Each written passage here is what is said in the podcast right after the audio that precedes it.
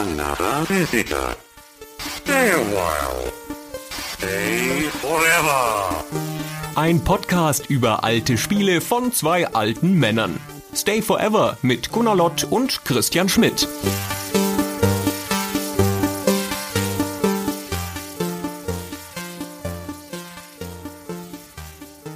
Hallo Christian.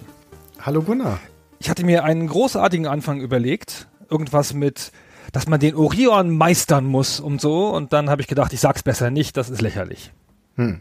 Das ist gut, dass du das nicht gesagt hast. Na, dann bleibt uns diese Peinlichkeit erspart. Ja. Und wir können direkt in unser Thema einsteigen, nämlich wir meistern den Orion heute in Master of Orion. Sehr gut, Christian, genau. Den Ball aufgenommen, verwandelt. Nein, wir reden über einen lang gehegten Wunsch von nicht nur uns beiden, sondern auch unserer Community. Das ist mal wieder eine von diesen Folgen, wo wir unsere Patreon-Unterstützer haben abstimmen lassen zwischen drei Weltraumspielen. Zur Auswahl standen Privateer, also der Wing Commander Ableger, der in Richtung Elite geht, das hervorragende und leider aber nicht angenommene Star Control und vor allem Star Control 2 und der Gewinner ist Master of Orion. Ja, das stimmt. Das ist nicht so schlimm, Christian. Nee, das ist gar nicht schlimm. Also ich meine, es waren ja drei Spiele, über die wir gerne geredet hätten und über die wir auch noch reden werden. Das sage ich jetzt an der Stelle mal. Also das ist ja nur aufgeschoben und nicht aufgehoben. Aber ich bin sehr, sehr gerne nochmal in Master of Orion abgetaucht. Echt, bist du? Ja. Da hast du zuerst Master of Orion gespielt und dann Master of Orion 2, wie sich das gehört? Mhm. Ja. Es ist eine ganz eigene Erfahrung, wenn man das umgekehrt macht. Sag ich dir. Das heißt, du hast das umgekehrt gemacht? Ja, ich bin in Master of Orion 2 eingestiegen.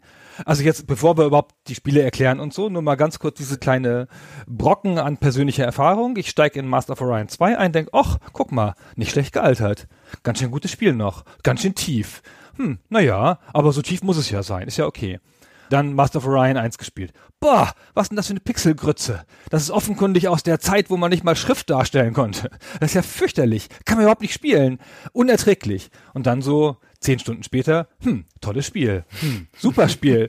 Kann ich gar nicht mehr mit aufhören. Ach nee, geh noch mal in Master of Orion 2 zurück. Was denn das für ein unerträgliches Micromanagement-Spiel? Fürchterlich. Viel zu überladen. Dem fehlt alles an Eleganz und Wahnsinn. So. Total kaputt. Je nachdem, von wo aus man sich nähert, ist eins immer kaputt. Und bist du noch zum dritten dann weitergegangen oder hast du dir diese Erfahrung noch gespart? Das dritte habe ich nur kurz reingeschaut. ja, okay. Das hat ja die falschen Rassen und so, das ist ganz falsch. Das ist gar nicht richtig Kanon und so. Das ist voll doof. Okay, voll doof. Naja, zwischen dem ersten und dem zweiten Master of Orion lagen ja nur drei Jahre. Das erste 1993, das zweite 1996, aber da war dann schon die CD-Ära angebrochen und vor allen Dingen war eine wesentliche Sache passiert, nämlich das erste Master of Orion war erfolgreich und das zweite musste nicht so mit der heißen Nadel gestrickt werden wie das erste. Und das kam dem zweiten in Sachen Produktumfang und durchaus auch Produktqualität, was jetzt so rein die Production Values angeht, durchaus zugute. Man merkt im ersten halt doch an, dass es nicht nur ein Erstlingswerk ist, sondern auch ein Spiel, das mit relativ geringem Budget fertiggestellt wurde. Ja, wenn man da in die Geschichte eintaucht, das Spiel ist ja von Simtex, von Steve Barcia und seiner Frau und ein paar Leuten gemacht und veröffentlicht von der grandiosen Firma Microprose. Und es heißt, sie hätten ein Budget von 50.000 Dollar gehabt, um das Spiel fertigzustellen. Also sie haben das Spiel schon halbfertig eingeschickt und wohl tatsächlich eingeschickt, so 1993 rum, kam einfach so, wie man sich das vorstellt bei Buchverlagen, so, huch, plötzlich ist das Manuskript da. So haben die das Spiel da reingeschickt und hatten es aber gleichzeitig auch schon im Pitch bei noch anderen Firmen. Haben es einfach wahrscheinlich mehreren Leuten rumgeschickt. Und Microprose hat dann festgestellt, dass dieses Spiel, das damals noch Starlords hieß, ein ganz vernünftiges Spiel ist, dass dem aber noch so ein paar Sachen fehlen. Vor allen Dingen Sachen, die man heutzutage Production Value nennen würde. Also ein bisschen optischer Glanz und Poliertheit und so.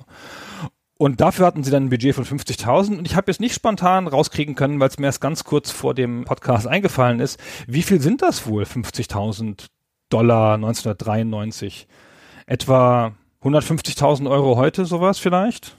Möglich, ja, in der Größenordnung kann schon sein. Ja, und das ist ja eine relativ kleine Summe, auch wenn es nur um die Fertigstellung eines Spiels geht. Also Microprose hatte zu dem Zeitpunkt schon nicht so viel Geld. Microprose war damals in der Situation, dass sie kurz vor der Übernahme standen. Die sind ja 1993 gekauft worden von Spectrum Hollow Byte und diese Anfangszeit der Produktion von Master of Orion muss in die Zeit gefallen sein, wo sie gerade klamm waren, also bevor sie dann übernommen wurden bevor wir noch ein bisschen weiter diese Entwicklungsgeschichte skizzieren, vielleicht noch mal ganz kurz die Linse aufgemacht und gesagt an der Stelle für die Leute, die vielleicht Master of Orion nicht kennen oder nicht mehr so parat haben. Wir reden hier über ein Weltraumstrategiespiel, eine Serie von Weltraumstrategiespielen. Insgesamt sind Stand heute 2018 vier Serienteile, die rausgekommen sind. Und die klassischen beiden sind Master of Orion 1 und 2 von 93 und 96. Und Weltraumstrategie ist ein etabliertes Genre schon zur damaligen Zeit, das im Englischen dann auch zu dieser Zeit langsam den populärer werdenden Titel der 4X Games bekommt. Und die Entstehung dieses Titels hängt auch ursächlich mit Master of Orion zusammen. Das erzählen wir gleich noch. Aber im Wesentlichen geht es also darum, dass man ein eigenes Sternenreich aufbaut, indem man von einem Startplaneten aus erstmal mit Erkundungsraumschiffen und dann Kolonieraumschiffen zu den nächsten Sternensystemen fliegt, Planeten besiedelt, die langsam aufbaut, eine größere Flotte ausrüstet und dann unweigerlich irgendwann andere außerirdische Rassen trifft, die das Gleiche vorhaben. Und dann folgt meistens der Konflikt, auch wenn es diplomatische Aktionen gibt in diesen Spielen in der Regel. Irgendwann wird dann doch alles mit Gewalt gelöst und am Ende bleibt meistens dann einer übrig, es sei denn, es gibt wie in Master of Ryan noch andere Gewinnoptionen.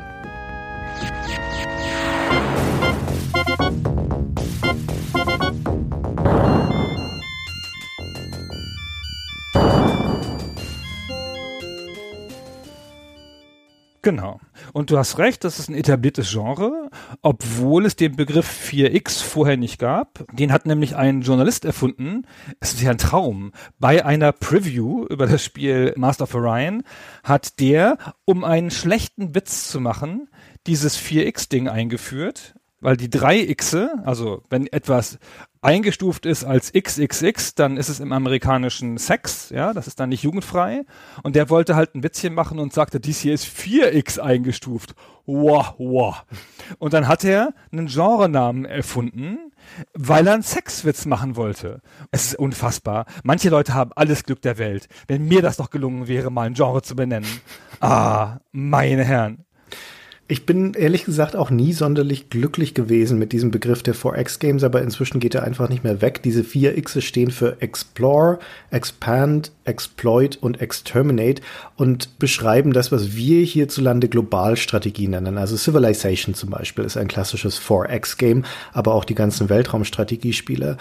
Und das ist in seiner Verkürzung natürlich schon treffend. Das ist das, was man da macht. Aber es ist kein sonderlich eleganter Begriff. Also die Abkürzung auch des 4x, dann meistens ja auch als 4x geschrieben und nicht als 4x. Das sieht immer doof aus, wenn du mich fragst. Ach ja. Also es beschreibt so ein bisschen, weswegen das so faszinierend ist, also weswegen dieser Begriff auch so eingeschlagen hat. Es beschreibt halt so ein bisschen die Phasen des Spiels. Ja, weil man fängt erst an zu explorieren, dann expandiert man, dann baut man diese ganze Industrie auf und beutet die Planeten aus und dann kommt der Konflikt. Und diese Spiele haben ja was Schachartiges mit Eröffnung und Midgame und Endspiel und das halt da drin wieder, finde ich. Obwohl natürlich, du hast es schon gesagt, die Diplomatie fehlt. Und die spielt ja in unterschiedlichen dieser Spielen teilweise auch mal eine sehr große Rolle. Also dieser Mensch, der diesen Begriff geprägt hat, der heißt Alan Emmerich und dann sind wir auch wieder bei der Entstehungsgeschichte von Starlords, wie du schon sagtest, wie das Master of Orion am Anfang hieß. Denn der Alan Emmerich hat damals für die Computer Gaming World gearbeitet und der war an dieser, ja, nicht nur an der Popularisierung des Spiels beteiligt, sondern auch an der Entstehung. Es geht nämlich die Geschichte, die er später mal erzählt hat, zu Zeiten von Master of Orion 3, wo er dann beteiligt war als Designer dass er damals zufälligerweise gerade auf einem Firmenbesuch bei Microprose war, als die kurz davor offensichtlich diese Demo-Version reinbekommen haben, diese Starlords. Und der Producer bei Microprose, der dann zuständig war für das Spiel, Jeff Johannickman heißt er, der ist dann da rumgelaufen und hat dem Alan Emmerich vielleicht im Scherz gesagt, hey, wir haben hier gerade Civilization im Weltall bekommen, weil Microprose war ja die Civilization-Firma. Die hatten damit einen Mega-Hit und haben das Genre der Globalstrategie damit auch maßgeblich definiert.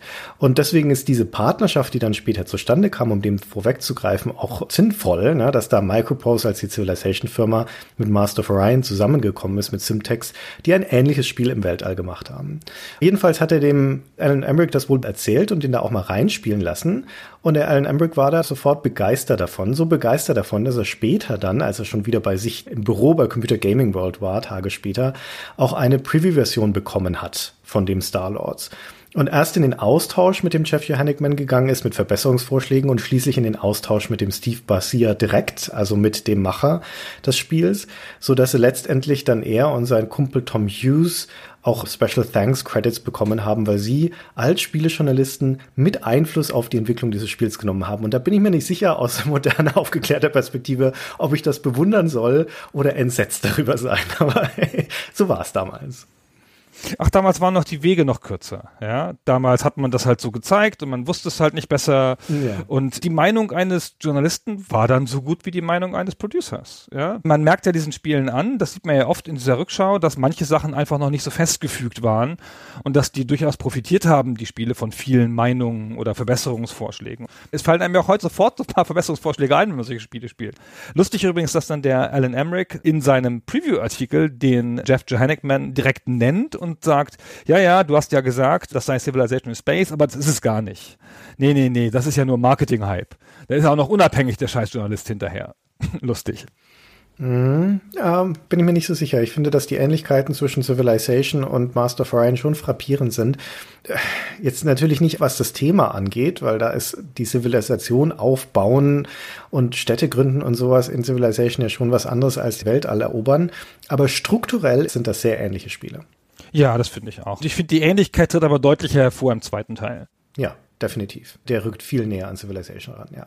Der erste Teil ist so ein bisschen so ein abstrahiertes Civilization, wenn man das mal so plump sagen darf. Ja, es ist so ein bisschen weiter weg. Aber dazu kommen wir noch.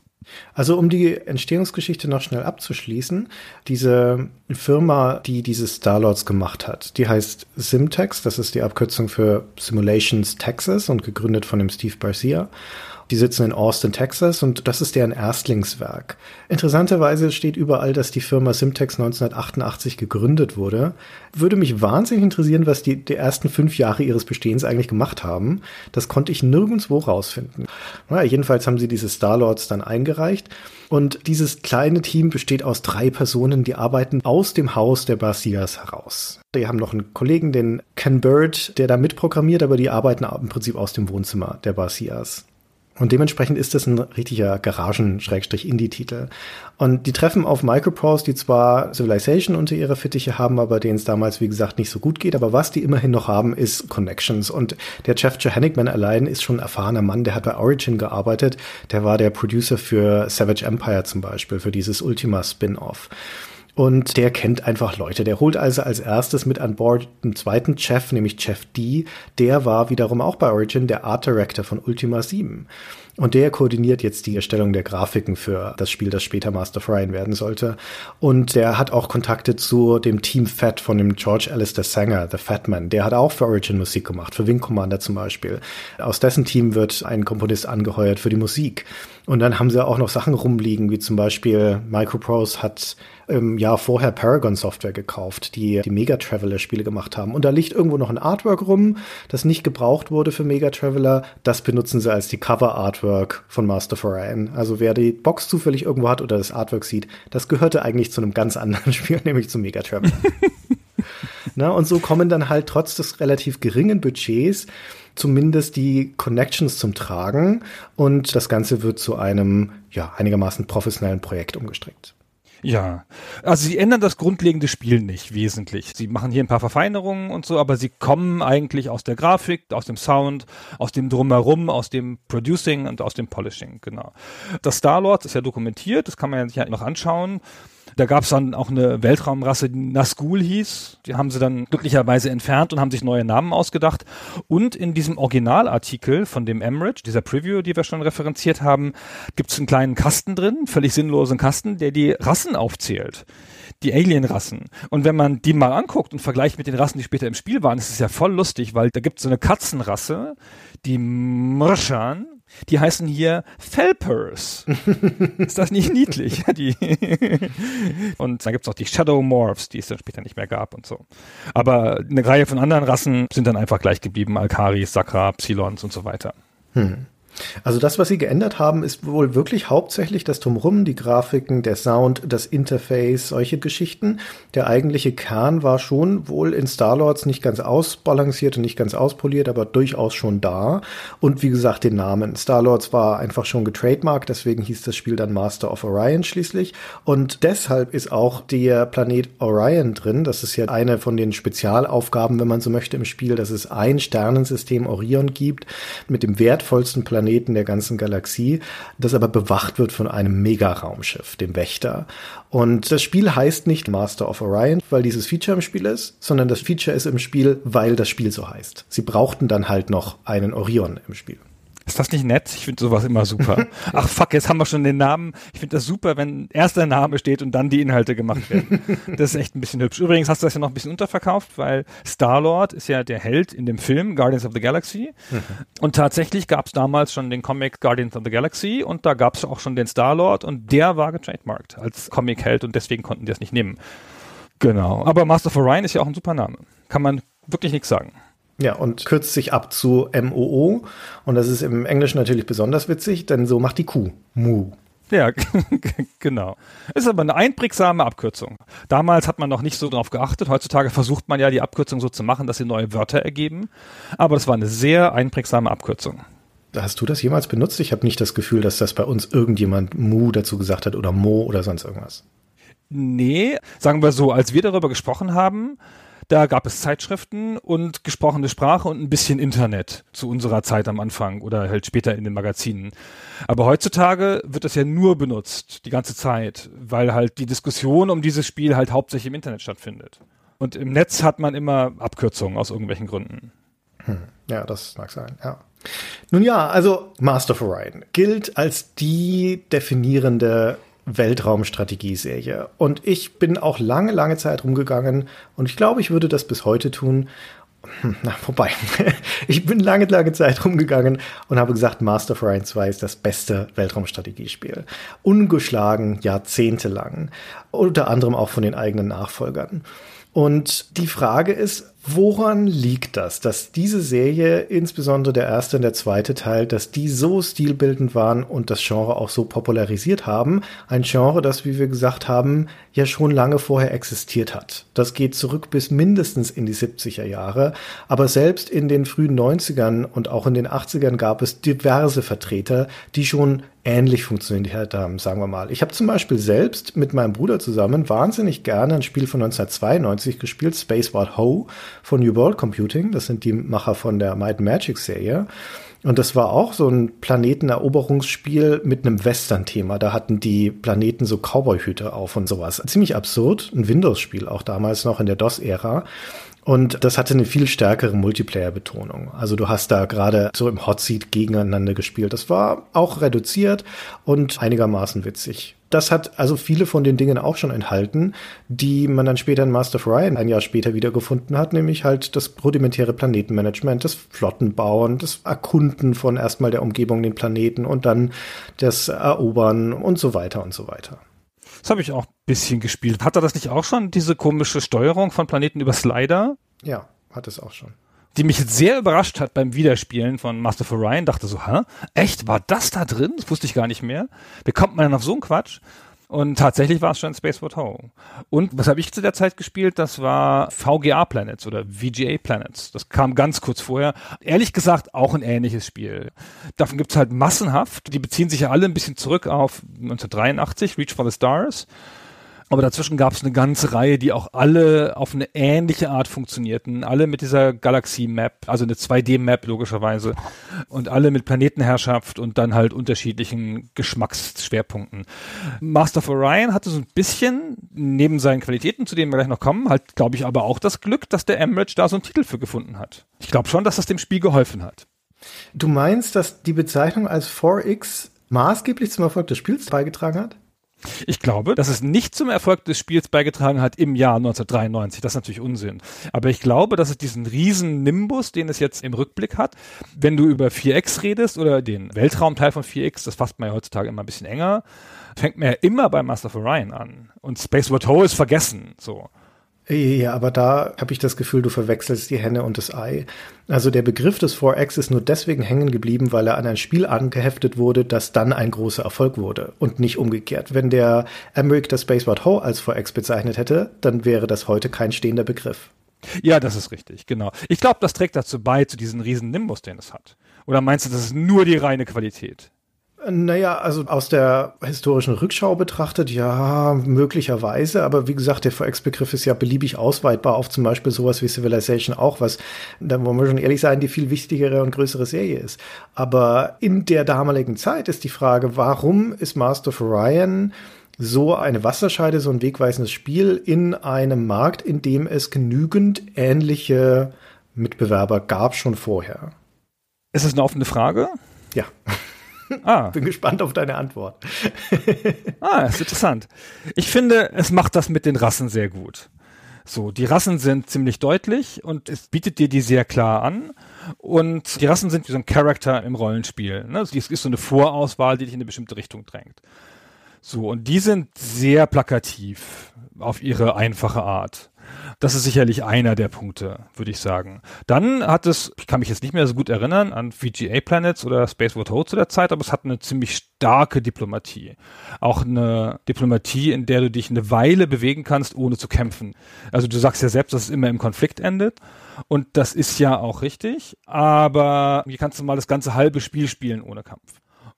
Und dann hast du Taktikkämpfe und die Tatsache, dass du deine Flotte selber bauen kannst, also Einheitenbau hast. Und das sind beides so Power-Features, die halt am Anfang beim ersten Appeal noch nicht so stark sind und dann aber das Spiel ganz schön interessant machen hinterher.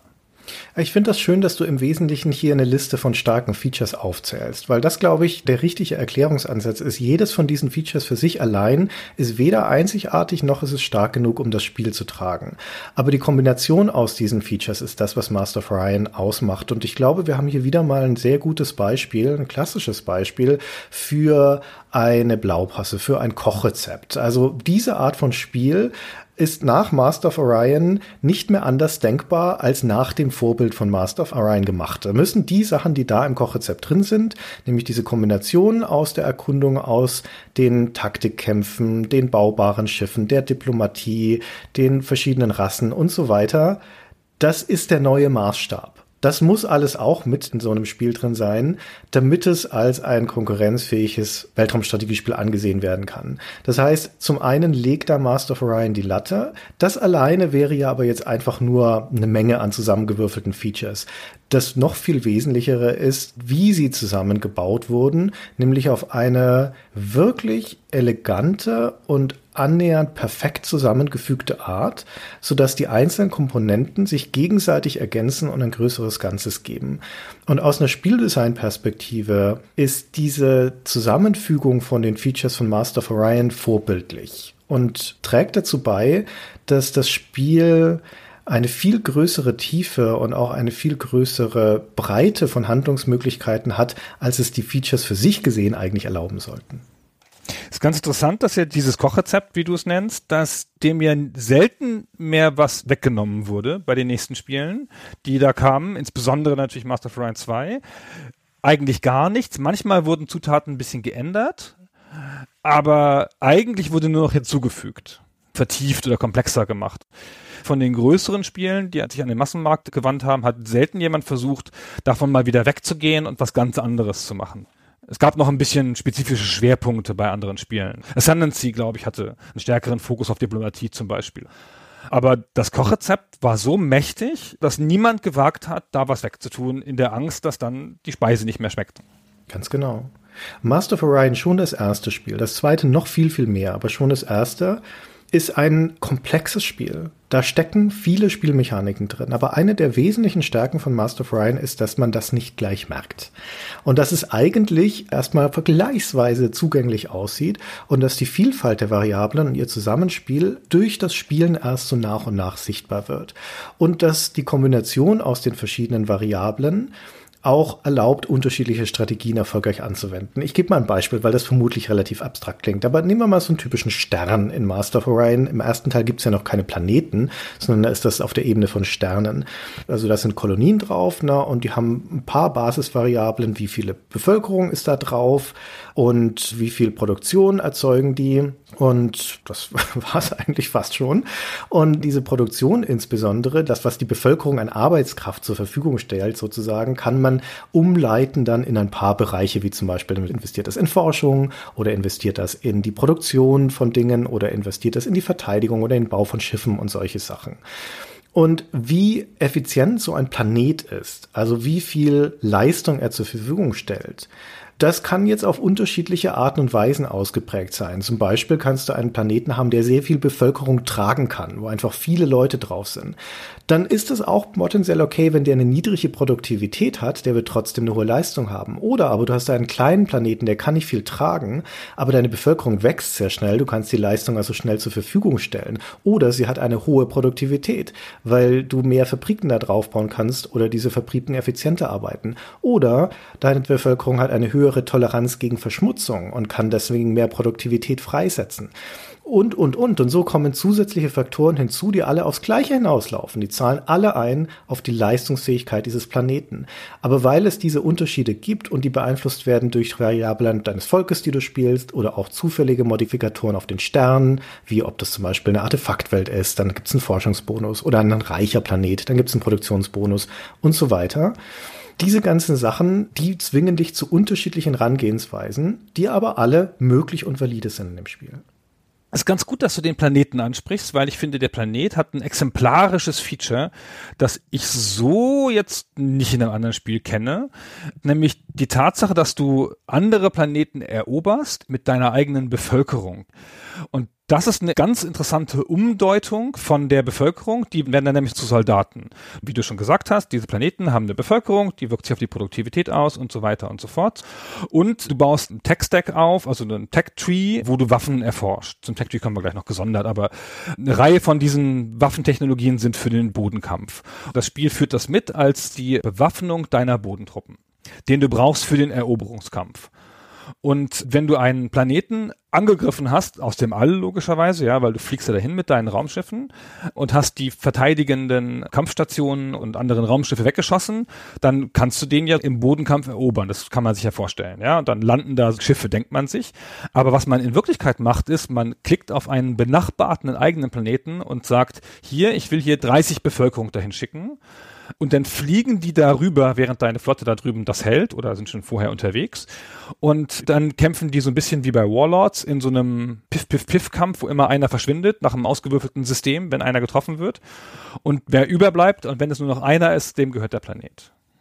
Ich finde das ein Merkmal eines guten Spieles, also, dass es Komplexität nicht mit einer Menge an Ressourcen erzeugt, sondern mit der Frage, wie viele Entscheidungsmöglichkeiten habe ich und Einsatzmöglichkeiten habe ich mit einer einzelnen Ressource, weil da ergeben sich interessante Abwägungen daraus.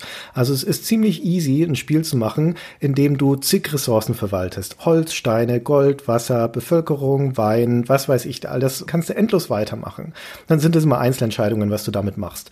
Aber wenn du wenige von diesen Ressourcen hast und mit denen größere Entscheidungsvielfalt Vielfalt, dann wird es viel interessanter. Und das finde ich sehr, sehr clever in Master of Orion, dass sie die Bevölkerung nicht nur als einen Maßstab für das Wachstum eines Planeten und dessen Leistungsfähigkeit nehmen, sondern es gleichzeitig wieder als Ressource umwandeln, weil du die Bevölkerung erstens in die Kämpfe schicken kannst, als Bodentruppen, wie du es beschrieben hast, aber auch als Kolonisten auf neue Planeten, um dort wiederum die Kolonien aufzubauen. Und Bevölkerung rauszunehmen aus einem Planeten nimmt natürlich wieder seine Produktivität runter. Das heißt, du triffst da Basisabwägungen mit wenigen Ressourcen, die du taktisch geschickt steuern und fließen lassen musst. Und das funktioniert in Master of Orion ausgezeichnet. Es gibt im Gegensatz zu anderen Strategiespielen gar keine zentrale Währung in Master of Orion.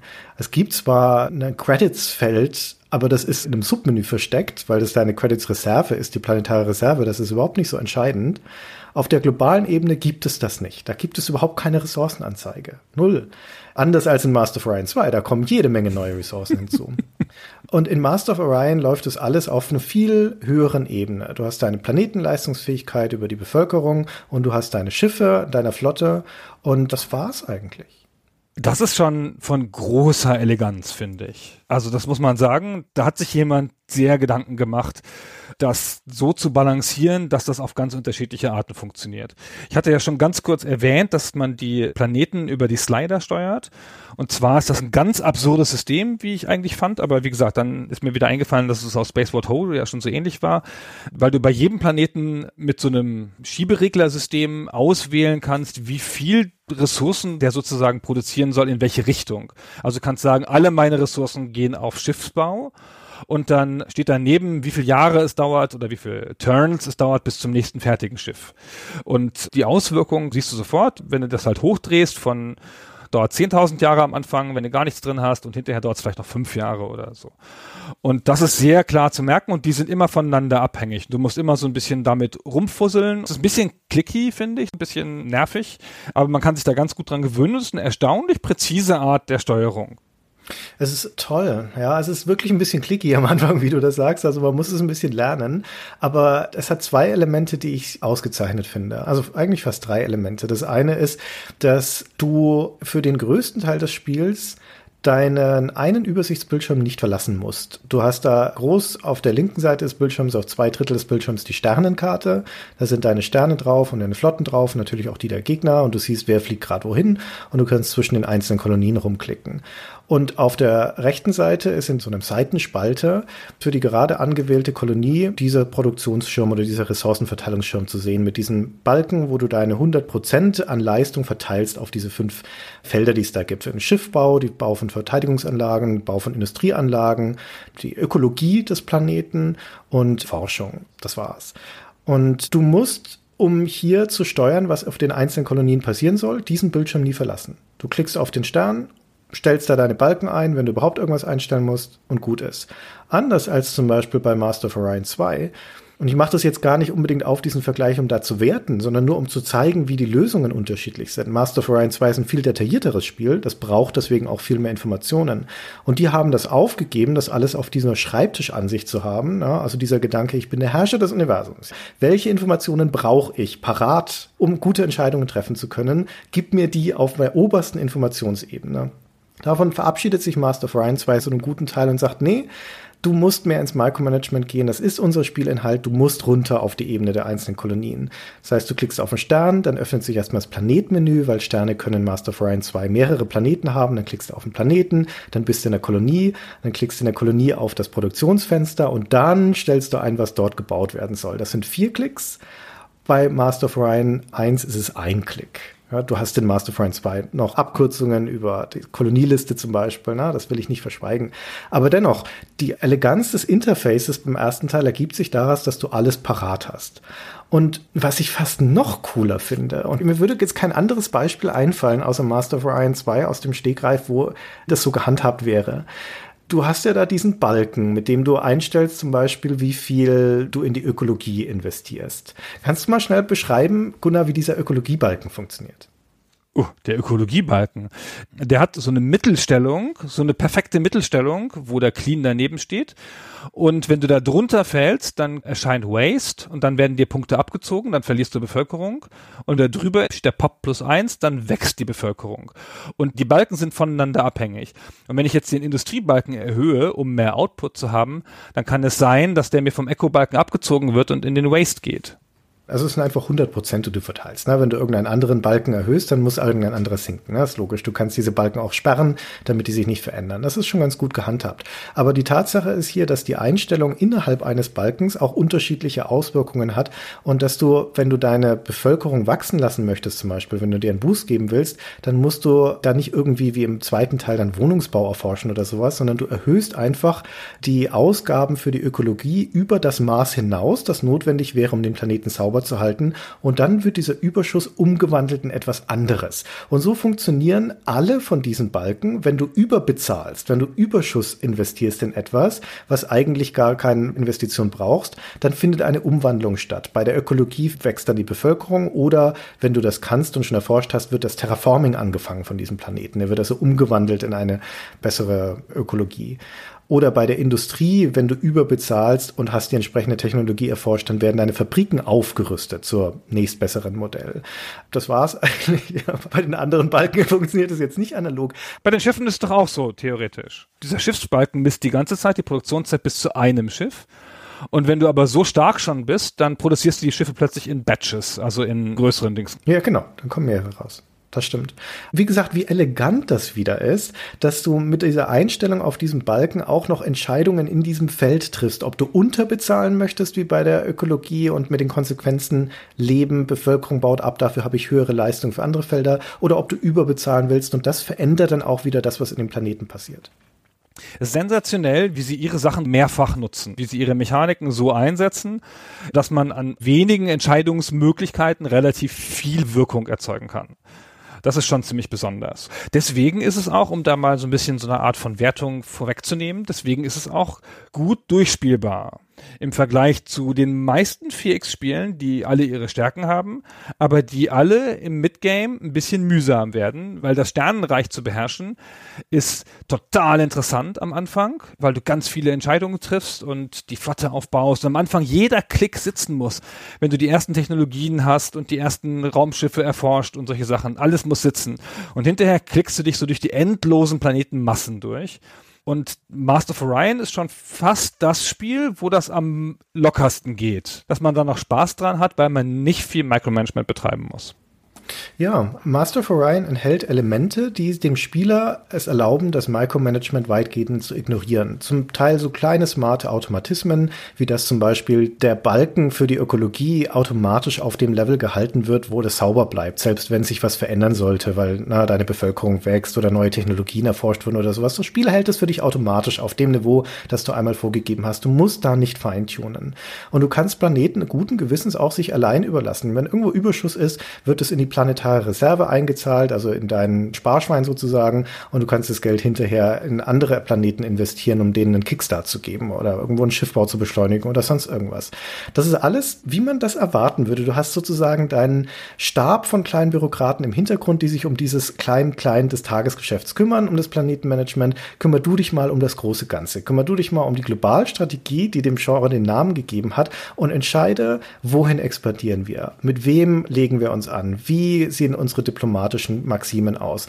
Wo schicken wir unsere Schiffe hin und so weiter? Und das führt dazu, dass du auch große Reiche relativ effizient verwalten kannst, weil Planeten auch irgendwann mal fertig sind. Ja, also da musst du vielleicht noch mal irgendwo Schiffe rauspumpen und mal schnell was umschalten. Aber wie gesagt, es geht mit zwei, drei Klicks, weil du hast es ja sofort parat, dank des Interfaces, das es dir immer sofort zeigt. Das führt wiederum dazu, dass auch im Endgame mit größeren Reichen die Spielgeschwindigkeit nicht großartig einbricht. Civilization ist ja da wirklich das beste Beispiel dafür, wie nach hinten raus das Verwalten des Reiches echt anstrengend wird. Oder Colonization auch, da haben wir es ja ausführlich beschrieben. Und im zweiten Master of Orion ist das auch so, weil es in diesem Micromanagement viel näher an die Civilization-Serie rückt. Im ersten nicht. Im ersten triffst du lang im Spiel, auch bis nach hinten raus, schnelle Entscheidungen. Und es gibt ja genug zu entscheiden das ist ja nicht so, dass du als Herrscher der Galaxis nichts zu entscheiden hättest. Du hast ja noch echt Wichtigeres zu tun, als dich um die scheiß Ökologie zu kümmern. Ja, das kann ja auch einen wirklichen Bürokrat machen, weil du musst ja dich um die Diplomatie kümmern mit den anderen Rassen. Und du musst ja deine Superflotte bauen. Oder du musst in Panik die gesamte Flottenproduktion umstellen, weil irgendein Idiot mitten in deinem Reich aufgetaucht ist und deine Planeten bombardiert. Es ist so angenehm, dass man die Verwaltungsressourcen hat, dass wenn halt ein Angriff kommt, irgendwas Großes ist oder so und du halt mal wirklich rein musst, dass du dann nicht noch nebenher die ganze Kleinscheiße hast. Ja, das ist ganz schön cool. Und dann kannst du dich nämlich konzentrieren auf die dir passende Strategie, also dir, deinem Reich und deiner Rasse passende Strategie. Ich finde, es gibt ein paar sehr naheliegende Strategien, aber da gibt es schon erstaunlich gute Ansätze für. Ja, und da sind wir wieder bei einem von diesen Elementen, die sich daraus ergeben, dass die Variablen, also die beweglichen Teile in Master of Orion so gut miteinander verbunden sind, weil dann kannst du anfangen, wie sie das gemacht haben, zu sagen, so, jetzt leiten wir daraus mal verschiedene Völker mit verschiedenen Spielstrategien ab. Also zum Beispiel nehmen wir so eine Rasse wie die Silikoiden, das ist so ein Gesteinsvolk die haben eine super niedrige Fortpflanzung. Also deren Bevölkerungswachstum ist schneckengleich. Dafür haben sie aber die Möglichkeit, auf Planeten zu siedeln, unabhängig von ihrem Klima. Also selbst auf lebensfeindlichen Planeten können die sich problemlos niederlassen, weil es sind halt Steine. Ja, also das ist auch egal, ob da die Lava brodelt daneben an. Und das führt zu einer vollkommen anderen Spielweise, als wenn du dann das gegenteilige Volk hast, der Sakra zum Beispiel. Das sind so Echsenwesen, die ein massives Bevölkerungswachstum haben. Also die schieben Kinder raus wie nix. Und wie wir vorhin schon gesagt haben, weil das wiederum eine Ressource ist, sind die natürlich prädestiniert dafür, erstens super schnell Kolonien hochzuziehen und zweitens einfach Kolonien von Gegnern im Bodenkampf zu überrollen, weil sie kein Problem haben, da mal Truppen hinzuschicken und die zu verbrennen. Die nächste Generation ist ja in den nächsten zwei Runden später wieder da. Genau. So haben alle ihre spezifischen Strategien, die sind auf ihre Spezialfähigkeiten abgestimmt und die sind alle abgestimmt auf einen bestimmten Teil des Spiels, in dem sie besonders gut sind. Die Daleks sind gute Spione und so weiter. Die schicken dann halt auch ständig Spione rum. Wenn du mit denen in der Allianz bist, musst du denen die ganze Zeit sagen, dass sie das bitte lassen sollen. Ja, ja oder die Bulrathi, die halt im Bodenkampf dann besser sind. Hast du gesagt, dass die Siliquiden so aggressiv sind, weil die halt am Anfang alle sinnlosen Planeten, ah nee, das ist erst im zweiten Teil so richtig, ne? Nö, das ist im ersten schon genauso. Also wenn du eine Partie hast, in der die Siliquiden mitspielen und du bist es nicht selbst, dann kannst du dich schon mal darauf einstellen, dass die die erste Rasse sein werden, die bei dir anklopfen, weil die sich ausbreiten wie die Pest. Genau, weil die auf jedem Scheißplaneten unterkommen können und das auch echt die ganze Zeit machen. Man kommt da ein bisschen vom Hundertsten ins Tausendste, aber das ist auch das Tolle an Master of Orion, wie diese ganzen Systeme zusammenhängen, weil dann hast du das ganze Flottenmanagement. Ja? Das ist ja wieder ein Kosmos für sich. Du hast deine Schiffe und die werden also jetzt unabhängig vom Kampf, das ist nochmal ein eigenes System, aber die Schiffe auf der Ebene der Galaxiekarte werden auch durch bestimmte Eigenschaften beschrieben. Nämlich zum Beispiel, wie weit können sie fliegen, also ihr Tank, wie schnell können sie fliegen, wie weit können sie sehen, solche Dinge.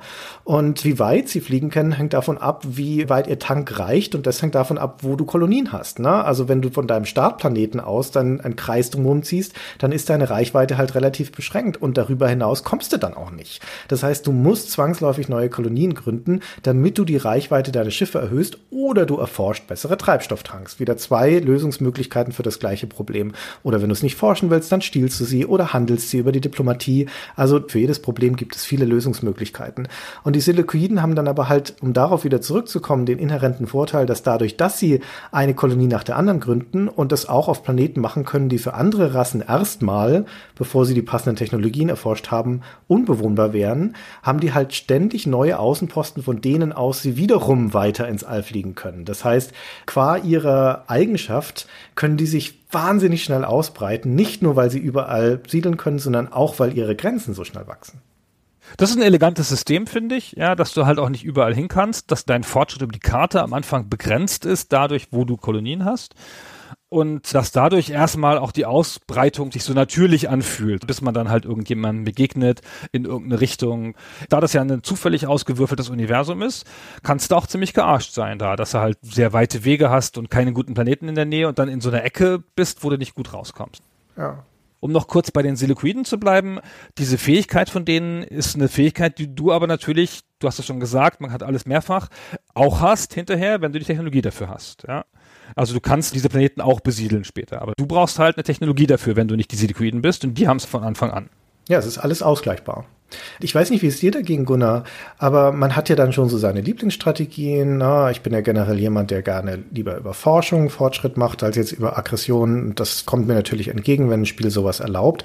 Aber ich tendiere dann dazu, auch so Entscheidungen zu treffen, was in einem Spiel ich für wichtig halte und was für weniger wichtig, also was ich forcieren möchte, wie zum Beispiel na, schnell kolonisieren, technologischen Fortschritt und so weiter, und was ich dagegen links liegen lasse, dann halt vielleicht zuerst mal Kampfgeschichten oder die Spionage oder solche Dinge. Und Master of Orion ist eines der Spiele, der wenigen Spiele, wo ich das Gefühl habe, dass es mir früher oder später auf die Füße fällt, wenn ich zu nachlässig mit einigen Spielelementen umgehe. Zum Beispiel die Scannerreichweite. Also wie weit können meine Schiffe sehen? Das ist sowas, wo ich auf den ersten Blick sagen würde, pff, ja, scheiß doch drauf. Ja, also da baue ich doch lieber die nächste Technologie, die irgendwie meine Fabriken doppelt so effizient macht. Bis zu dem Moment, wo dir irgendjemand den Krieg erklärt und dir fällt es erst zwei Züge auf, bevor er auf deinen Außenwelten steht. Na? Und ich keine Reaktionsmöglichkeit mehr habe darauf. Und dann werden halt meine ganzen äußeren Kolonien erstmal aufgerollt, bis ich da irgendwie die Verteidigung mobilisiert habe. Und dann denkst du hinterher, naja, wäre vielleicht doch nicht so schlecht gewesen, wenn ich da ein bisschen weiter hätte sehen können. Und auf diese Art und Weise balanciert sich das alles aus. Ich kann auch durchaus leben mit einer niedrigen Sichtweite. Dann müsste ich aber vielleicht auf die Idee kommen, meine Außenwelten ein bisschen besser zu verteidigen. Ja, also es hat alles sein Für und sein Wider. Welche Rasse spielst du am liebsten? Also die Psilons oder die Menschen sind natürlich gute Rassen für Leute, die es eher friedlich mögen oder forschungsmäßig mögen. Im zweiten Teil baue ich mir immer meine eigene Rasse, da gibt's ja diese Eigenbaumöglichkeit.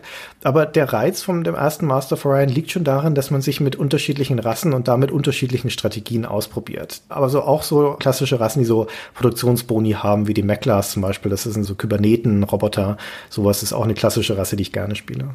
Und du? Ja, schon auch Humans und Cylons. Also Humans ist halt nett, weil man mit denen nicht kämpfen muss. Ich kämpfe nicht gerne in solchen Spielen.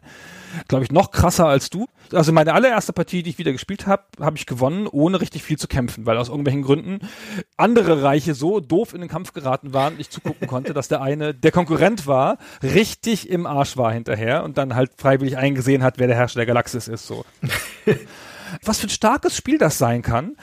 Also, wenn man die Menschen ist, dass man immer hingeht und halt diesen Diplomatiebonus hat und dann mit allen erstmal gut Freund ist und dann, wenn man ziemlich mächtig ist, nicht mehr hingeht und sagt, hey, lass uns gute Freunde sein und ein Handelsdings machen, sondern halt dann sagt, sag mal, kann ich mal das System da hinten haben? Das brauchst du doch nicht mehr, oder? ich das mal haben? Das ist doch nicht so schlimm. Das passt doch viel besser zu mir. Guck, wie schön es ist. So, und mit dem Cylons, ich hätte jetzt gedacht, das ist die stärkste Rasse. Ich habe jetzt nicht mit 100 Rassen gespielt, aber finde mit dem Cylons, wenn du den Anfang überlebst, bist du durch. Die Psilons haben diese Fähigkeit, dass sie alle anderen ausproduzieren können in Sachen Technologie. Und wenn man die nicht sofort wegrottet, dann werden die sehr, sehr, sehr stark dadurch. Ja, die Psilons und die Silicoiden sind schon die stärksten Rassen. Also wenn man die gut zu spielen weiß, dann hast du einen Vorteil, das stimmt.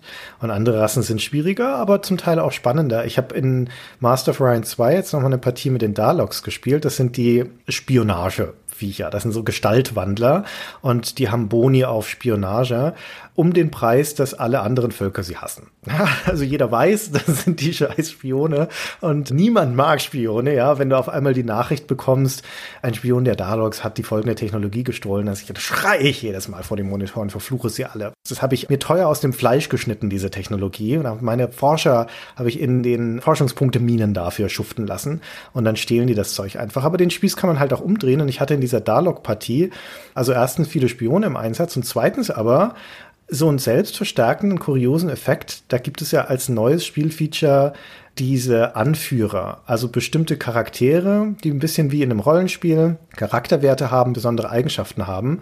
Und diese Offiziere können den Wert haben, dass sie deine Diplomatie verbessern, also dass sie einen diplomatischen Bonus hinzufügen zu deinem Standing mit anderen Völkern.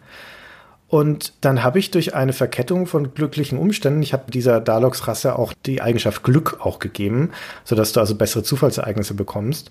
Und das hat dazu geführt, dass ich am Schluss vier, das ist das Maximum von diesen Führungskräften hatte, die alle einen Diplomatiebonus gegeben haben, jeder einzelnen.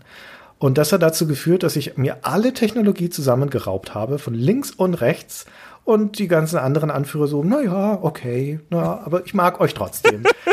na, und damit war es dann auch ein ziemlicher Durchmarsch. Sehr schön. Ja, mit denen ausgerechnet. Sehr schön. Das ist aber, wenn ich das noch mit dazu sagen darf, das ist in dieser Partie von Master of Orion 2 nicht als Stärke aufgefallen, sondern ich finde diese Führungskräfte, die sie hinzugefügt haben, zwar ein ganz nettes Zufallselement. Es ist immer ganz schön, da einen angeboten zu bekommen und die sind ja auch vielfältig und so, aber ich finde das ein vergleichsweise aufgesetztes Element. Es fügt da zusätzliche Faktoren ein oder zusätzliche Boni ein, die sich nicht aus Spielelementen dieser Welt ergeben, sondern die dem etwas aufgepfropft sind, wie ein Faktor, der von außen reinkommt. Und das ist ein gutes Beispiel, weil dieser diplomatische Bonus war ja durch nichts gerechtfertigt, was mein Volk oder ich gemacht hätte. Das habe ich mir nicht verdient, das ist mir in den Schoß gefallen. Das war wirklich ein Zufallsfaktor und ich hätte es noch ablehnen können. Ja, also es ist noch meine Wahl, ob ich die jetzt annehme oder nicht, ob ich die rekrutiere oder nicht, diese Anführer. Aber der viel größere Feature-Reichtum von Master of Orion 2, der eine große Stärke des Spiels ist, wollen wir nicht kleinreden, der führt aber auch dazu, dass es Features gibt, die sich weniger organisch in das Ganze einfügen. Ja, ich finde überhaupt, dass in solchen Spielen diese Zufallsereignisse nicht so toll sind. Und Master of Orion hat ja auch schon welche. Also es passieren halt ständig Sachen. Dann landet auf irgendeinem so Planeten, keine Ahnung, ein Kristall und dann ist halt dein Planet im Arsch. Ja gut, das ist bei so einem Globalstrategiespiel schon noch verkraftbar, aber ich habe das immer gehasst. Und diese dir zugewiesenen Anführer sind ja so ein bisschen so ähnlich, nur dass sie halt ein potenzieller Bonus sind. Man wartet da aber auch dann ziemlich drauf. Wenn man was Bestimmtes braucht, ich habe ja zwei Planeten und der eine ist mein Heimatplanet und der Heimatplanet ist ja eminent wichtig, das halbe Spiel durch, ja, weil er der beste Planet ist und ich brauche jetzt dringend einen Administrator für meinen Planeten und dann kriege ich halt sechsmal scheiß Piloten angeboten, die mir echt für meine Scout-Schiffe, die ich am Anfang habe, total unwichtig sind. Das ist halt Zufall. Blöd. Passt zu dieser Art Spiel nicht, weil ja so viel in diesen Spielen ja ohne Zufall läuft. Ja, das ist ein Zufallselement, das ziemlich spürbare Auswirkungen haben kann und das dir, wie gesagt, eher in den Schoß fallen kann. Da finde ich die Ereignisse, die du gerade schon angerissen hast, besser, weil zumindest die dramatischeren Ereignisse, wenn eine Kolonie von einem Kometen bedroht wird zum Beispiel oder von einer Seuche oder sowas, die sind ja immer abwendbar. Da kriegst du einen bestimmten Zeitraum und musst dann zum Beispiel bei der Seuche ein bestimmtes Limit an Forschungspunkten erreichen und dann wird da noch schnell ein Heilmittel dafür erforscht. Und das bringt Abwechslung ins Spiel, wie generell generell eine der großen Stärken von Master of Orion, dem ersten Teil, aber dem zweiten durchaus auch, dieser Abwechslungsreichtum und die strategische Vielfalt ist, die sich durch einen Zufallsfaktor ergibt. Das ist zum einen was Festes, wie eben diese unterschiedlichen strategischen Ausprägungen der Rassen, aber selbst dort kommen clevere Zufallsfaktoren mit rein, wie das die Vorteile, die sie haben, dass die komplementiert werden durch die Eigenschaften, die ihr Anführer hat. Also die KI des Spiels, wie in Civilization auch, kann die bestimmte Schwerpunkte haben. Also kann expansionistisch zum Beispiel sein oder aggressiv oder forschungsfokussiert und so weiter. Und das ist in Master of Orion auch so. Es bestimmt also den Spielstil der KI. Aber wenn das Spiel nicht gut läuft für eine bestimmte Alienrasse, dann gibt es eine Revolte, der Anführer wird abgesetzt und durch einen neuen ersetzt, der eine andere Ausprägung hat, die gerade besser zur Situation passt. Also wenn eine Rasse zum Beispiel im Rückstand ist beim Flottenbau, dann wird der friedliebende Forscher abgesetzt und stattdessen kommt der General da dran, ja, und dann wird man ordentlich aufgerüstet. Und das ist ganz klasse, weil es nämlich auch die Handlungsmuster der KI potenziell aufbrechen kann. Auch die Diplomatie wird dann gerne nochmal durchgewürfelt bei der Gelegenheit. Und eine andere Komponente, die nicht zu unterschätzen ist und die zum Wiederspielwert auch deutlich beiträgt, ist die Tatsache, dass der Forschungsbaum in Master of Orion 1 teilweise ausgewürfelt wird. Also du musst dir das so vorstellen, dass du eine Liste von, sagen wir mal, 100 Technologien hast, die erforschbar sind. Bei Spielbeginn werden 80 davon zugewiesen. Das heißt, zufällig fehlen da 20 Technologien in dieser Liste die Zahlen jetzt bitte nicht auf die Waagschale legen. ich weiß nicht, wie genau die Ausprägung ist. Aber die Tatsache ist, du startest immer mit einem unvollständigen Forschungsbaum. Und du kannst den auch nur komplettieren, wenn du es überhaupt darauf anlegst, durch den Handel mit anderen Rassen oder das Stehlen oder auch das Übernehmen von Kolonien. Dann eroberst du da auch teilweise Technologie. Aber aus eigenem Antrieb hast du nicht alle Forschungen. Das heißt, du kannst in eine Partie starten, wo dir zum Beispiel die ersten Terraforming-Technologien fehlen. Wenn du jetzt eine Strategie hast, die stark darauf ausgerichtet ist, deine wenigen Planeten also klein zu halten, ein Reich, dafür da die Effizienz zu maximieren, dann tut es richtig weh, wenn das fehlt zu dem Punkt, wo du es vielleicht nicht durchführen kannst. Oder wenn du eine Strategie hast, die stark darauf ausgelegt ist, dass du feindliche Kolonien übernimmst und deswegen brauchst du Bomben, um Bombardements auszuführen, dir fehlen aber die ersten Bombentechnologien, die neuen. Das ist immer stufenweise, na, vielleicht kriegst du später irgendeine im Forschungsbaum, aber sagen wir mal, die ersten zwei Fortschritte fehlen. Dann ist diese Strategie hinfällig und du musst dich darauf anpassen, etwas anderes zu machen. Und auch das ist eine wirklich kleine Zufallskomponente, wenn man so möchte. Da ist vermutlich eine Zeile Code, die aber zu dramatisch anderen Spielerfahrungen führen kann. Und das ist toll. Ich habe das spontan für total dämliches System gehalten beim Wiederspielen, weil ich dachte, was soll das denn? Ey, das kann doch nicht Zufall sein, meine ganze Strategie ist weg. Aber man lernt das zu schätzen, wenn man es ein bisschen spielt, weil es macht wirklich, wirklich, wirklich die Spiele unterschiedlich. Das macht es, ja. Und das ist bei sowas ja ganz stark, weil die Spiele haben ja kein starkes Narrativ oder irgendwas. Und was die aber halt haben, es ergeben sich Geschichten aus dem Emergent Gameplay. Aus den Spielsituationen kannst du dir Geschichten mixen. Und die werden natürlich immer besser, wenn sie entstehen, weil Zufallsfaktoren neu gemixt sind. Und es passieren ja unfassbar spannende Geschichten bei diesem Spiel, das gar keine Story hat. Ja? Einfach so aus dem Spiel heraus, weil plötzlich mein Planet wird angegriffen von bombardierenden Silikoiden und dann landen die da auch gleich, ja. Und bei mir überlebt genau eine Bevölkerungseinheit, ein Soldat und dann kommt endlich meine Flotte und vertreibt sie wieder. Riesending, Orden für alle, jawohl, super, ja, ganz toll. Ja, und weil ich möchte das nochmal betonen, dass du vorhin schon gesagt hast, die Diplomatie in diesem Spiel verdient tatsächlich mal ihren Namen. Ich würde sagen, von den Globalstrategiespielen jener Ära, eingeschlossen Civilization, funktioniert die Diplomatie im ersten Master of Orion mit Abstand am besten. Und nicht mal unbedingt, weil sie eine große Optionsvielfalt hätte, sondern weil die unterschiedlichen Anführer der Rassen halt nachvollziehbar reagieren. Zum einen gibt's auch da so inhärente zu- und Abneigungen. Bestimmte Völker mögen sich oder hassen sich. Diese Katzenwesen, die Mirschan, wie du schon gesagt hast, die hassen zum Beispiel eine Rasse der Vogelwesen, der Alkari. Die sind beide gute Raumkämpfer und die sind sich nicht grün. Ja, Diplomatie zwischen diesen zwei Völkern wird zur Herausforderung, ja, weil die von vornherein mit einem Nachteil starten in die Diplomatie. Aber ich kann mich jetzt auch nicht erinnern, dass ich das in Civilization zum Beispiel groß erlebt hätte, dass die Gegner sich bei dir melden und sich einfach zurückziehen, ihren Botschafter zum Beispiel abziehen und sagen, ich rede jetzt erstmal nicht mit dir, den Kontakt abbrechen, dann wieder aus dem Diplomatiemenü verschwinden. Generell die Standardmöglichkeiten, so Technologie tauschen, Nicht-Angriffspakte, Allianzen, Handelsabkommen und sowas, das funktioniert in Master of Ryan weitgehend nachvollziehbar unter anderem auch deswegen, weil anders als in Civilization die Einstellung, die die anderen Völker dir gegenüber haben, über einen Balken angezeigt wird, wie im späteren Master of Magic auch. Du siehst da also auf einer grün-rot-Skala, wie die anderen gerade zu dir stehen. Und das ist wirklich hilfreich. Aber vor allen Dingen, weil es halt zu nachvollziehbaren Eskalationen auch dann kommt. Der Expansionsdruck führt irgendwann dazu, dass es halt gemeinsame Grenzen gibt und dann kracht's. Ja, und das führt nicht zu sofortigen Kriegserklärungen. Das passiert manchmal immer noch, aber in den allermeisten Fällen wird das Verhältnis erstmal sukzessive schlechter. Ne? Und es gibt die ersten Reibereien an der Grenze und so weiter. Und das funktioniert in Master of Orion erstaunlich nachvollziehbar. Also man kann das eigentlich nicht genug loben. Also was man immer schon bei Civilization erlebt hat, ist dieses, du bist halt ziemlich stark, dein Nachbar ist ziemlich schwach, du willst aber mit dem keinen Ärger, weil du nett bist, hast ein Bündnis mit dem und du ziehst eine Einheit an die Grenze und der Nachbar tilt aus, greift dich an und dann musst du ihn halt ausrotten. Das hätte er sich auch vorher überlegen können. Ja, das trifft mich in meinem Herzen. Ich will sowas nicht, dass die Leute so blöde Entscheidungen treffen. Und hier, durch die Tatsache, dass du diese Skala hast, kannst du relativ deutlich sehen, wenn das Verhältnis schief geht und es läuft alles in so Schüben ab. Du kannst auch einen guten Partner schon mal hinfliegen und bombardieren, ohne dass er gleich zurückschlägt. Dann sagt er halt was, aber dann kannst du ihm hinterher eine Technologie schenken, geht schon wieder ein bisschen besser diese Sachen gehen schon so. Und was ich total nett fand, du hast gesagt, die kommen auch und ziehen ihre Diplomaten ab, wenn es Ärger gibt. Aber die kommen auch einfach mal vorbei und sagen, ich wollte nur mal sagen, ist eigentlich alles toll. Stimmt. das ist so nett. Ja, da stehe ich drauf. Ich habe gar keinen besonderen Grund hier zu sein. Hier ist ein kleines Geschenk. Wir sind doch super Freunde. Jawohl. Und was hier wirklich gut ist, finde ich, wenn du so ein Universum hast mit fünf, sechs Rassen und dann hast du zwei oder drei Allianzen und dann fangen da die Alkaris und die Katzenwesen Krieg an und dann bist du mit einem verbündet und dann sagt der plötzlich, hey, sag mal, du musst ja jetzt mitkämpfen. Du so, was? Moment.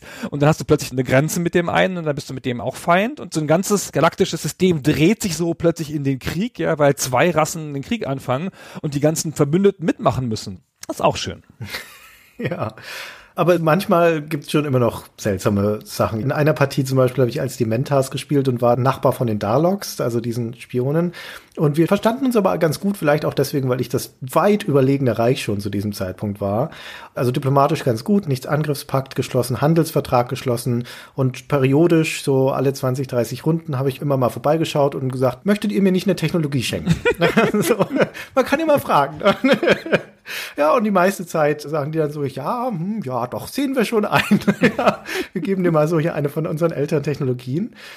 Und dann habe ich einmal bei ihnen vorbeigeschaut und wollte eine Technologie tauschen. Ich wollte eine von ihren fortgeschrittenen Technologien und habe ihnen aber dafür eine ziemlich schäbige Technologie von mir angeboten. Und dann kam als Antwort, nicht nur lehnen wir das ab, wir erklären dir dafür auch den Krieg. Wow. Auf einmal waren wir in einem Krieg, den sie nicht gewinnen konnten. Ja, das war vollkommen klar. Das fand ich etwas strange, aber das war eine krasse Überreaktion, die ich dann doch schon wieder nett fand. Was hast du da hingebracht? Das würde ich aber jetzt gerne mal wissen, ey. Wahrscheinlich so, hier, gib uns mal den Fluxkompensator und hier ist das Wasserklosett. ja, genau, das Rad. da haben meine Leute gerade erfunden. Ja, weil wir wissen ja, ihr habt sowas nicht. So, vielleicht war es einfach so eine kulturelle Beleidigung. Und hier ist das Kondom. Naja, die KI in dem Spiel unterscheidet nicht so richtig gut zwischen unterschiedlichen Qualitäten der gleichen Technologie. Also du hast ja zum Beispiel den Antrieb, da kommst du drei Parsecs weiter, dann im nächsten vier, dann im nächsten fünf und so weiter. Und du kannst einem Volk, die schon die Antriebsreichweite 5 haben, weiß gar nicht, was das für einer ist, hier der Super-Duper-Antrieb, kannst du, wenn sie den noch nicht haben, den Antrieb 4 andrehen, wenn du gegen eine Technologie der gleichen Qualität tauscht. Also jetzt nicht gegen ihre High-End-Technologie, sondern irgendwas auf der gleichen Stufe. Das nutzt denen absolut nichts, diese Technologie, weil sie ja schon die bessere Variante davon haben, aber das checken sie dann einfach nicht. Das checken die schon. Das sind halt Sammler. Vielleicht. Ja, die haben halt einfach gern alle. Das ist so wie Sammelkarten. Ja, vielleicht sind die so wie der nette Opa, ne? Der durchschaut schon, dass er jetzt gerade hier übers Ohr gehauen werden soll, aber der denkt sich, na komm, na, das ist mein Enkel, dem stecken wir mal hier mal die Technologie zu, der freut sich, da hat er auch mal einen erfolgreichen Tausch gemacht, ne? Vielleicht ist es das. vielleicht ist es das. Lass mal über den Kampf reden, Christian. Ja, lass mal über den Kampf reden. Schieß mal los. Das hat nämlich Taktikkämpfe und das hat ein System des Stackings, also es bewegt die Schiffe in Stapeln quasi so wie bei Warlords, du riesen Armeen baust, baust du hier so riesen Flotten auf aus verschiedenen Schiffstypen und wenn der Kampf kommt, dann schaltet das Spiel um in eine sehr einfache Taktikansicht, wo deine Schiffe alle links sind und die anderen Schiffe alle rechts und die bewegen sich dann rundenweise aufeinander zu und die Schiffe bewegen sich noch in diesen Stapeln. Das heißt, wenn du 25 Fregatten dabei hast, dann hast du wirklich so einen Stapel, wo 25 dran steht und das Fregattensymbol und die kämpfen dann alle gemeinsam. Das heißt, du bewegst immer nur deine bis zu sechs Schiffstypen in dem Kampf. Das heißt, du hast nie mehr als sechs Einheiten. Sehr elegantes System. Die hat auch nur sechs plus eine für den Planeten, wenn du der Angreifer bist. Auch das ist ein gutes System um gigantische Flottenmengen. Da kämpfen dann Dutzende von Schiffen gegeneinander, aber es sind maximal sechs Icons pro Seite.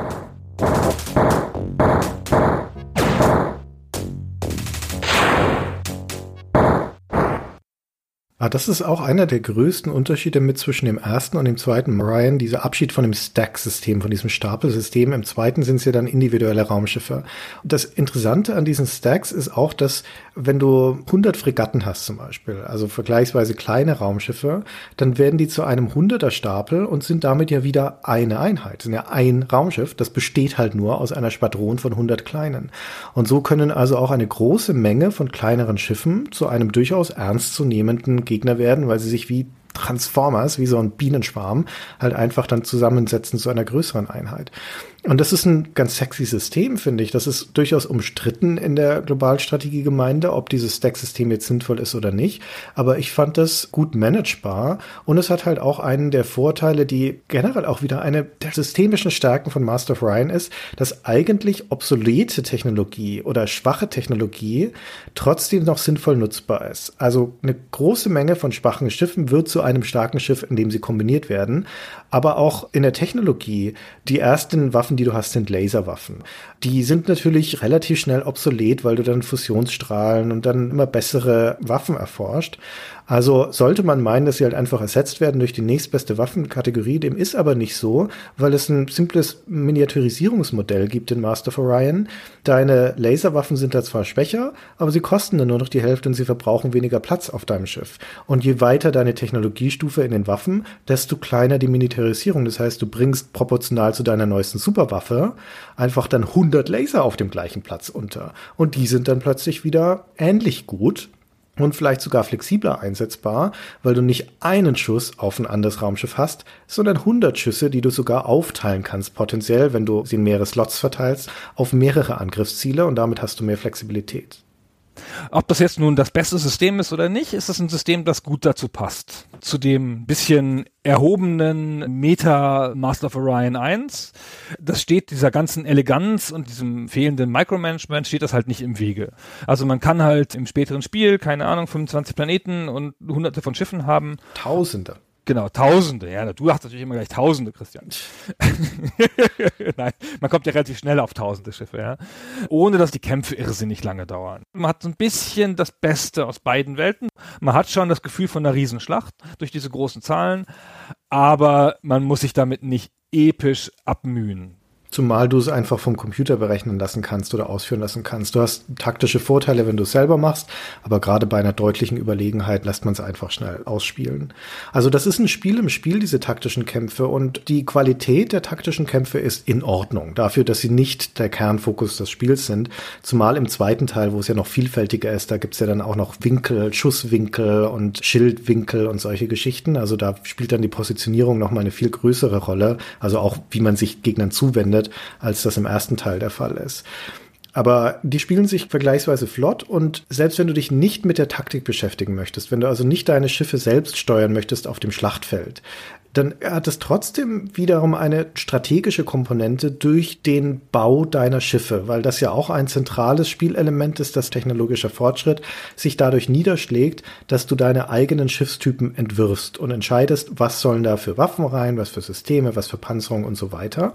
Und damit also auf einer strategischen Ebene des Flottendesigns Entscheidungen darüber triffst, für welche Aufgaben diese Schiffe geeignet sein sollen. Also machst du schwere Großkampfschiffe, Bomber, machst du schnelle, wendige Angriffsflieger, nutzt du Spezialsysteme wie Teleporter, um so Hit-and-Run-Schiffe zu machen und so weiter. Oder machst du einfach die eierlegende Wollmilchsau, ein großes, super teures Schiff mit Waffen unterschiedlicher Gattungen, unterschiedlichen Reichweite und dann bist du für jede Situation bewaffnet. Ist alles legitim und bestimmt dann auch wieder deine Produktionsstrategie, weil du halt die kleineren, günstigen Schiffe in Hunderten und Tausenden rausrotzt, wo du dann mit zum Teil Zehntausenden von Schiffen auf einem Fleck durch die Galaxie rollst und einfach alles niedermachst, was dir da unterkommt. Genau, das ist ja schon so ein bisschen die Endgame-Strategie der Wahl, also die, die auch am nächsten liegt. Du kannst, wenn du halt technisch besser bist als die anderen, ja quasi unverwundbare Schiffe bauen.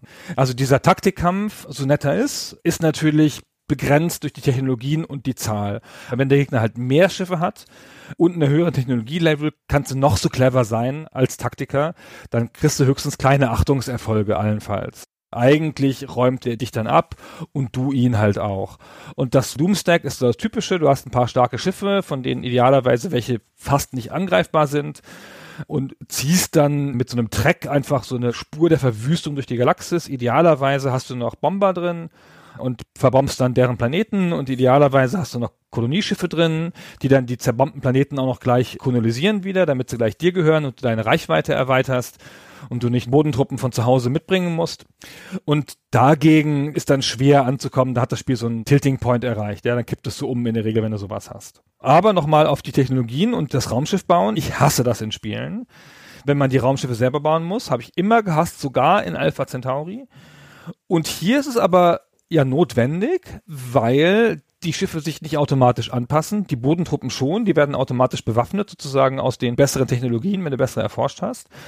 Aber die Schiffe werden obsolet. Ja, wenn du eine Schiffsklasse hast am Anfang und du hast jetzt mittlerweile den Graviton-Strahl und die haben alle noch so kleine Laser. Wenn du den neuen Strahl einsetzen willst, musst du eine neue Schiffsklasse bauen. Und du kannst aber bloß sechs Schiffsklassen haben und damit werden dann die anderen obsolet. Und das Spiel fragt dich auch, ob du die 17 Scouts, die du noch in einer Ecke rumstehen hast, die du gar nicht benutzt, ob du die dann einschmelzen willst, um da Ressourcen zurückzubekommen.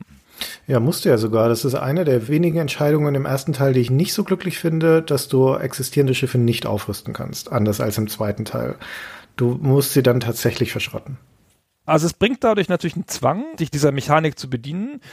Ich fände es halt auch schöner, wenn du die irgendwie an irgendeiner Stelle zur Heimatbasis schicken könntest oder sonst irgendwas oder zentral einfach neu bewaffnen könntest. Aber nein, die sind dann halt weg. Das führt ein bisschen dazu, dass du halt dazu neigst, dich auf zwei, drei Typen zu konzentrieren und die halt immer weiter aufzurüsten. Und wenn du gerade deine super neue Schiffsklasse hast, damit eine Flotte zu machen und damit durch die Welt zu ziehen, anstatt die Schiffsklassen zu mixen. Ja, das hängt ein bisschen davon ab, was für ein Spielertyp man ist. Ich würde sagen, dass tatsächlich das Spieldesign fast der komplizierteste Aspekt des ganzen Spiels ist. Im ersten wie im zweiten Teil. Weil du da auf einem einzigen Bildschirm eine Vielfalt von Entscheidungen treffen kannst, gerade wenn du schon viele Sachen erforscht hast deren Auswirkungen du nicht unmittelbar verstehst zwangsläufig, sondern erst viel später, wenn du dich dann in Kämpfe mit Gegnern triffst, deren Bewaffnung du nicht unbedingt kennst. Und da sich dann erst erweist, habe ich da gute Entscheidungen getroffen oder nicht. Und wenn du das Spiel nicht gut kennst, dann ist dir zum Teil noch nicht mal so richtig klar, was die neuen Spezialsysteme oder die neuen Waffen so eigentlich leisten auf dem Schlachtfeld. Das hat tatsächlich eine Learning by Doing Komponente und auch so ein bisschen eine Versuch- und Irrtum-Komponente. Wenn man das so langsam durchsteigt, hat es durch die Vielfalt der Technologien und die Wechselwirkungen, die sich daraus ergibt, natürlich auch einen großen Spaßfaktor. Also dieser Baukasten, der hat mir viel Freude bereitet. Ja, also ist schon so, dass man damit tolle Sachen machen kann, wenn man es erstmal kann. Ist auch irgendwie ganz nett, finde ich, dass man damit so krasse Fehler machen kann. Und dann kommt jemand, der ist nicht so richtig anfällig auf deine Hauptwaffe und schießt dich aus dem All. Und du so, hm, wir sind gar nicht das Superreich gewesen, was? ist ja auch nett so. Ja, aber nach so zwei, drei Spielen hat man es ganz gut raus, finde ich. Also unterm Strich, um das nochmal zusammenzufassen, was wir jetzt die ganze Zeit schon ausgeführt haben, das erste Master of Orion, dieses Wort, das du am Anfang gebraucht hast, das beschreibt das wirklich perfekt, nämlich elegant. Es ist ein wirklich elegantes Spiel. Es ist ein wunderbares Beispiel dafür, wie ein komplexes System auf eine Art und Weise gestaltet wird, dass alle Zahnräder ineinander greifen, dass die Informationen gut fließen, dass es mir als Spieler möglich ist, die richtigen Entscheidungen auf Basis der richtigen Informationen zur richtigen Zeit zu treffen. Und es zieht mich rein in die Partie Partien. Es hilft auch, dass die Runden super schnell sind. Das ist eines der Probleme, die in unsere moderne Zeit gerechnet diese Globalstrategiespiele zunehmend plagen, nämlich die Berechnungszeiten am Ende einer Runde. Ja, die neuen Civilization-Teile und insbesondere der neueste Master of Orion-Teil, der von 2016, der leidet da massiv daran, dass ich dann vor allem im Endgame ein Vielfaches der Zeit, dass ich mit den Entscheidungen in der Runde verbracht habe, danach mit dem Warten verbringe, bis die Runde berechnet ist, die nächste. Und das ist in Master of Orion in beiden Teilen, vor allem aber im ersten nicht der Fall. Es geht zack, zack, zack, zack, klick, nächste Runde, klick, nächste Runde. Auch weil du nicht wie im zweiten Teil dann erstmal dein Ereignisbildschirm bekommst, wo dann steht, was alles gebaut wurde und wer was gemacht hat, sondern in Master of Orion geht's direkt von Entscheidung in Entscheidung. Also es fließt einfach dieses Spiel. Das ist wunderbar. Das kann man wirklich nicht anders sagen. Ja, und das war also 1993 und dann drei Jahre später kommt der zweite Teil. Und der ist doch in einigen Aspekten sehr unterschiedlich, Gunnar. Ja, lass uns doch ganz kurz ein Feature nennen, das wir nur angerissen haben, und zwar die Siegbedingungen. Ah ja, stimmt. Ja. Das ist ja eine der schöneren Sachen im Spiel, dass man eigentlich gewinnen kann, auch durch eine Ratsabstimmung vom Galaktischen Rat. Wenn so zwei Drittel der Planeten verteilt sind, dann tritt der Galaktische Rat zusammen und man muss zwei Drittel der Stimmen des Galaktischen Rates kriegen, um zum Herrscher der Galaxis ernannt zu werden. Und der Galaktische Rat nominiert immer zwei Leute, hoffentlich bist du dabei und die treten dann gegeneinander an und dann stimmen die Rassen einzeln ab. Und zwar offen. Also die stehen sozusagen auf und zeigen auf mit den Händen. Das heißt, man sieht genau, wer für einen gestimmt hat und wer nicht. Das ist ein, eine wichtige Information darüber, wen man als nächstes bombardieren muss zum Beispiel. Und wenn du halt in der Allianz bist zum Beispiel, ja, dann stimmt halt dein Allianzmitglied für dich. Ja, und das ist ganz schön befriedigend. Du musst halt zwei Drittel der Stimmen kriegen und dann hast du es. Ja, das ist schon im ersten Master of Ryan so. Im zweiten, um nochmal elegant auf den Teil überzuleiten, kommen dann noch Siegbedingungen dazu. Da kannst du zum Beispiel dann auch noch über die Antarianer siegen, ne? über diese fiese Alienrasse, die den immer angreift. Aber jetzt erzähl mal, was ist anders im zweiten Teil? Der zweite Teil ist einfach der Versuch, das Spielprinzip von Master of Orion 1 zu perfektionieren, in die Tiefe zu gehen, anspruchsvoller zu machen. Es fügt halt Systeme hinzu, diesem relativ cleanen Spiel, die unterschiedlich gut gelungen sind. Aber mal als Beispiel, du hast schon genannt, die Helden gibt's jetzt, ja, das sind so eine Art verschiebbare Boni, die du Flotten und Kolonien zuordnen kannst. Die Produktion auf dem Planeten ist plötzlich visualisiert durch Gebäude. Ja, du baust jetzt Gebäude für bestimmte Technologiestufen. Die Sterne sind jetzt Sternensysteme. Also es gibt jetzt immer so zwei, drei, vier Planeten in jedem Sternensystem, die auch dann wieder unterschiedliche Eigenschaften haben und das macht die ganze Kolonisierung ein bisschen anders. Also in Master of Orion 1 haben wir vielleicht nicht erwähnt, aber da schickst du halt immer das Kolonieschiff aus. Schwer, großes Schiff, teuer zu bauen. Ja, eine wichtige Entscheidung, die du triffst und fliegst zu einem Planeten, den du hoffentlich schon gefunden hast und gründest da die Kolonie. Jetzt kannst du auch von einem Planeten, den du innerhalb eines Systems hast, die anderen Planeten kolonisieren direkt ohne ein Kolonieschiff. Das heißt, wenn du ein starkes System findest mit zwei, drei bewohnbaren Planeten, dann geht das zack, zack so. Dann, wichtig, gibt es einen Multiplayer-Modus erstmals. Ja, Master of Orion 1 ist ja eine Art Rückschritt hinter Spaceboard Ho, du hast es schon erwähnt. Es gibt keinen Multiplayer-Modus. Die Antara, die so eine Art überlegene Rasse von außen sind, die sind in der Hintergrundgeschichte ein bisschen aufgebaut als Gegner. Und die greifen die Galaxis an mit all ihren Rassen, von denen du eine bist und kommen dahin und stören am Anfang wie so Zufallsereignisse und das wird halt immer mehr. Im Wesentlichen ist es natürlich erstmal ein Mehr in allem, also wie man das gerne bei Nachfolgern hat, mehr Rassen, mehr Technologien, mehr Typen von Planeten und so weiter auch bei den Rassen selbst mehr Optionen, wie die sich zusammensetzen, aus welchen Eigenschaften. Und das ist ja alles erstmal nicht verkehrt. Das ist ja genau das, was die Fans haben wollen, um ehrlich zu sein. Na, schöner und mehr, aber bloß nichts ändern am Spielinhalt. Und die spielinhaltlichen Änderungen beschränken sich auch überwiegend auf das Anflanschen von Features, die nicht zwangsläufig den Kern der Spielmechanik berühren, wie, wir haben es vorher schon gesagt, diese Anführer, die dazu kamen oder diese Angriffe der Antarianer, das ist so eine Antagonisten-Alienrasse mit krass überlegener Technologie und die tauchen ab und zu mal aus dem Hyperraum auf und greifen eine Kolonie an, meistens des führenden Spielers. Und eine neue Siegbedingung ist, dass du, sobald du das Ende des Technologiebaums erreicht hast, kannst du in deren Heimatwelt reisen und versuchen, sie in einer großen Schlacht zu stellen. Die einzige grundlegende Änderung jetzt aus meiner Erinnerung heraus, die sie gemacht haben, ist, dass sie natürlich das Kolonienmanagement eingefügt haben, ne, wie du gerade schon gesagt hast, aber auf dem Kolonienmanagement, dass sie die Bevölkerung aufgebrochen haben nach Civilization Vorbild in drei Typen von Einwohnern, nämlich Forscher, die erzeugen Forschungspunkte, Arbeiter erzeugen Produktivität und, und das ist das neue Pharma. Ja, wie bei Civilization auch, und die erzeugen Nahrung. Und Nahrung ist eine neue Variable, die es vorher nicht gab. Das heißt, du hast eine Ressource mehr, mit der du haushalten musst, die du auch verteilst über deine Galaxis, weil Nahrungsüberschuss eines Planeten kann in einen anderen investiert werden. Da brauchst du dann nicht unbedingt Pharma drauf oder Planeten, die gar keine Felder bewirtschaften können, zumindest am Anfang. Die brauchen zwangsläufig dann so einen Nahrungstransport. Und damit einhergehen dann auch Frachterflotten neue, die diese Nahrung verteilen. Aber ich glaube, das war spielinhaltlich schon die wesentlichste Änderung. Genau, die Frachterflotten sind so ein abstraktes Feature, ja, die siehst du nicht so, die hast du nicht als Schiffe. Und diese Bevölkerung, die du eben angesprochen hast, wenn du auf einem Planeten zehn Bevölkerung hast, dann können das halt drei Farmer, vier Industrie und drei Wissenschaftler sein. Und die kannst du auch wirklich so greifen mit der Maus und in das nächste Feld tun. Also du kannst dem Arbeiter sagen, hey, du bist jetzt ein Wissenschaftler. Zack, hier ist ihr Unidiplom, ab jetzt machen sie halt Forschungspunkte und du kannst sie auch nehmen und auf andere Planeten schicken, direkt, ohne dass du da irgendwelche Schiffe hin und her fliegen lassen musst oder so. Die brauchen dann halt die entsprechende Zeit, wahrscheinlich nehmen sie den Bus und kommen dann halt da irgendwo an und wirken dann für den Planeten. Und es gibt jetzt Geld. Ja, stimmt. Es gibt jetzt Geld. Ja, und wie wir vorhin schon gesagt haben, natürlich auch eine wesentliche Änderung, dass die Stapel der Schiffe aufgelöst wurden in jetzt einzelne Schiffe. Aber diese Bevölkerungsgeschichte ist erstmal natürlich eigentlich eine Visualisierung der Balken, die man vorher hatte. Also im ersten Teil zum Beispiel Forschungsbalken auf Vollstellen hieße jetzt in unserem Beispiel, alle zehn Bevölkerungen des Planeten sind zu Forschern gemacht. Das ist analog erstmal das Gleiche. Nur, dass es halt vorher, wie gesagt, keine Pharma gab. Genau, ist aber damit besser zu verstehen, finde ich ein bisschen, ja, und irgendwie lebendiger. Besser zu verstehen, ja, aber es führt halt dann in der Spielpraxis dazu, dass du viel Zeit mit diesem Micromanagement verbringst, weil das eine neue Variable gibt, die du optimieren kannst, nämlich deine Nahrung. Nahrungsüberschuss wird wieder umgewandelt in Geld.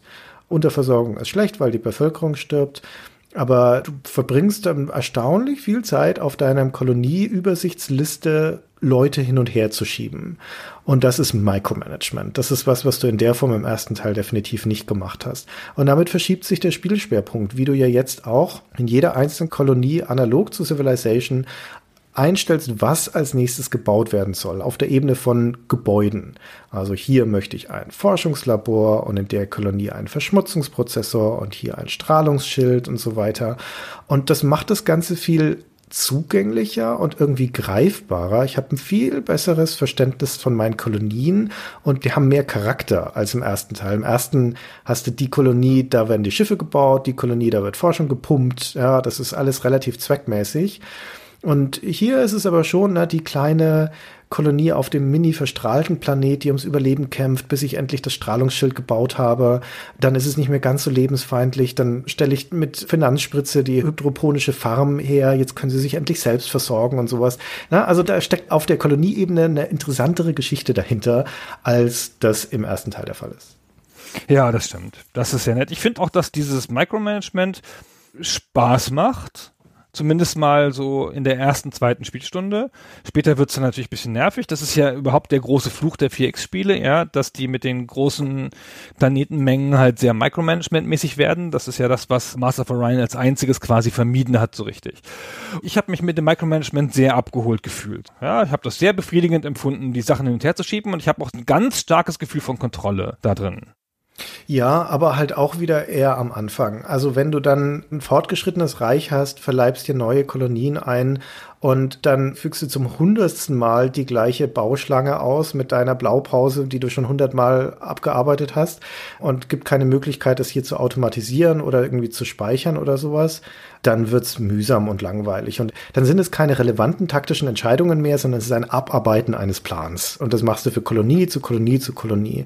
Und es steht ja eigentlich interessanten Spielerfahrung im Weg, finde ich. Also nach hinten raus wird das mühsam. Genau, du kannst es natürlich ein bisschen automatisieren, indem du diese Blaupause fest voreinstellst, dann halt einfach so eine Kette aufbaust. Ja, aber du musst es ja immer noch zusammenklicken jedes Mal. Aber du musst es noch zusammenklicken, genau. Du kannst nicht sagen, hier Blaupause für den verseuchten Planeten und hier die Blaupause für terranische Planeten, sondern du hast erstmal ein Stück Arbeit, wenn du einen Planeten bekommst oder eroberst oder findest, genau für jeden einzelnen Planeten habe ich einen gewissen Entwicklungsplan. Wenn ich wirklich ins Micromanagement eintauchen will, dann muss ich das ja sinnvollerweise haben. Und wenn mein Reich mal aus 15, 20 oder mehr Planeten besteht, dann muss ich mich jedes Mal wieder kurz eindenken, ah, welcher Planet war das und was hatte ich da vor? Und es fällt mir zunehmend schwer, zu dem Punkt, wo ich irgendwann sage, ach wurscht, ja, was fehlt hier in der Liste noch? Ah ja, komm, wir sollen jetzt die Roboterfabriken bauen als nächstes und dann den Gravitationsgenerator oder andersrum, ach, ist auch egal. Hauptsache, irgendwann haben sie es gebaut. Und wenn ich auf der Ebene angekommen bin, dann brauche ich ehrlich gesagt auch das Micromanagement nicht mehr. Weil dann treffe ich da jetzt auf einmal keine relevanten Entscheidungen mehr, sondern nur noch so vage. Und spätestens dann könnte mir das Spiel das eigentlich auch abnehmen. Genau, das ist das, was finde ich diese meisten Spiele dieser Art nicht gut machen. Eigentlich müssten sie dir das Micromanagement anfangs erklären und dann in Zügen wieder abnehmen, ja, dass du lauter Automatisierungsschritte hast für große Reiche. Und das tun sie aber nicht. Und die meisten von diesen Spielen haben auch nicht, wie soll ich sagen, die UX-Cleverness oder das super Design in den Spielerführungssystemen, als dass du dich da gut durchklicken könntest. Nein, das machen alle ein bisschen mühsam. Auch Master of Orion 2, dann musst du erst den scheiß Planeten aufklicken und dann musst du erst nochmal gucken, welches war denn hier die relevante Kolonie. Es ist ja auch nicht so, dass die leuchtet, sondern du musst schon nochmal gucken, welches von den vier Planeten jetzt der ist, auf dem du deine ganzen Sachen hast. Anstatt die nochmal kurz zu highlighten, wenn das halt die bewohnten sind. Ja, doch, da ist ein Pfeil daneben, das siehst du schon, welche bewohnt sind. Ja, ein Pfeil ist daneben, genau. Ja, das stimmt, das stimmt, ja. Aber wenn du mehrere hast, dann kann es schon sein. Wenn ich da drei von denen kolonisiert habe, dann weiß ich jetzt nicht, welches ist der starke, oder? Nee, nicht aus dem Stegreif, nicht zwangsläufig, das stimmt. Also wenn ich halt einen bestimmten suche, muss ich schon nochmal klicken. Also auf einer ganz grundsätzlichen Ebene ist das ein Problem von diesen Globalstrategiespielen, das wir jetzt auch in der Vergangenheit schon mal verhandelt haben, aber das bei Master of Orion 2 wieder sehr augenfällig wird, dass wenn sie eine Betonung auf das Micromanagement haben, dann haben sie super starke Spieleinstiege. Jede neue Partie in einem unberührten Universum mit einer neuen Rasse ist eine schiere Freude. Das Potenzial, die Möglichkeiten, das Unbekannte, die Überraschung. Ja, und die ersten Schritte mit der Erkundung, was liegen für Planeten um mich rum, sind sind da interessante für die Kolonisierung? Wie weit komme ich? Was erforsche ich und so weiter? Das ist immer wieder toll.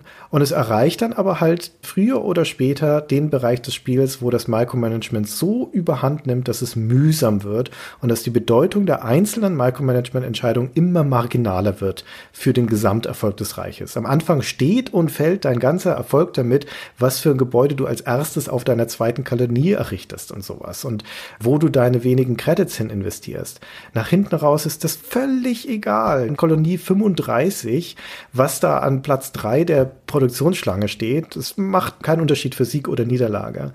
Das Problem ist, dass auf Micromanagement ausgerichtete Spiele moderne Spiele, wie auch das neueste Master of Orion, das von 2016, das nominell kein schlechtes Spiel ist, aber die lösen das dann durch Automatisierungsoptionen, indem sie sagen, pass auf, hier kannst du einen Gouverneur einsetzen und der übernimmt es dann für dich. Und das finde ich eine unbefriedigende Lösung. Vielleicht hat das mit meinem Spielertyp zu tun, weil ich dann auch immer das Gefühl habe, mir werden da Entscheidungen abgenommen, die ich nicht nachvollziehen kann. Und vielleicht könnte ich es besser, wenn ich es selber machen würde. Aber mir werden Funktionen des Spiels wieder abgeschaltet im Prinzip. Und das fühlt sich irgendwie doof an, wenn das Spiel seine eigenen Features deaktivieren muss. Das ist kein gutes Spieldesign. Und vor allem in dem modernen Master of Orion passiert rundenweise dann gar nichts mehr, weil die Automatik alles für mich macht, tendenziell auch besser macht, als ich das könnte. Und meine einzige Aufgabe als Spieler ist es, auf den nächste Runde-Knopf zu drücken und drei Minuten zu warten, bis die Runde berechnet ist. Da spielt sich das Spiel im Prinzip selbst. Und das ist kein gutes Spieldesign. Das ist nicht die richtige Lösung. Wie man es richtig löst, zeigt das erste Master of Orion, indem du ein Spiel machst, das eben von vornherein auf Micromanagement verzichtet und sagst, wenn wir ein globales Strategiespiel sein wollen, dann fokussieren wir auch das Makromanagement und die globale Strategie und lassen die anderen Features weg. Ich könnte mir schon vorstellen, obwohl ich da jetzt kein Beispiel für wüsste, dass es doch noch irgendeine Möglichkeit gibt, außer dir die Kontrolle wieder wegzunehmen, sondern so die Kontrolle über die Planeten zu abstrahieren, vom Kleinen ins Große. Ja, ich glaube, Stellaris macht das, wenn ich mich nicht irre. Ich habe es leider nicht gespielt, aber ich habe viel Gutes darüber gehört. Also, dass es eine Evolution in der Spielmechanik gibt, so dass sich das verschiebt, dass ältere Planeten zum Beispiel abgleiten in ein automatisches Management, du dich immer nur um die neuen Kolonien kümmerst, so dass du immer eine gleiche Menge von diesen Initialentscheidungen triffst. Das kann ich mir ganz gut vorstellen, ja.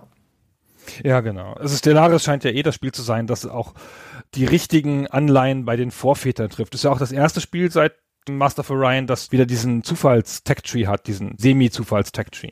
Ja, Stellaris scheint mir tatsächlich somit das erste Spiel zu sein, das es geschafft hat, diese Master of Orion-Hürde zu überwinden.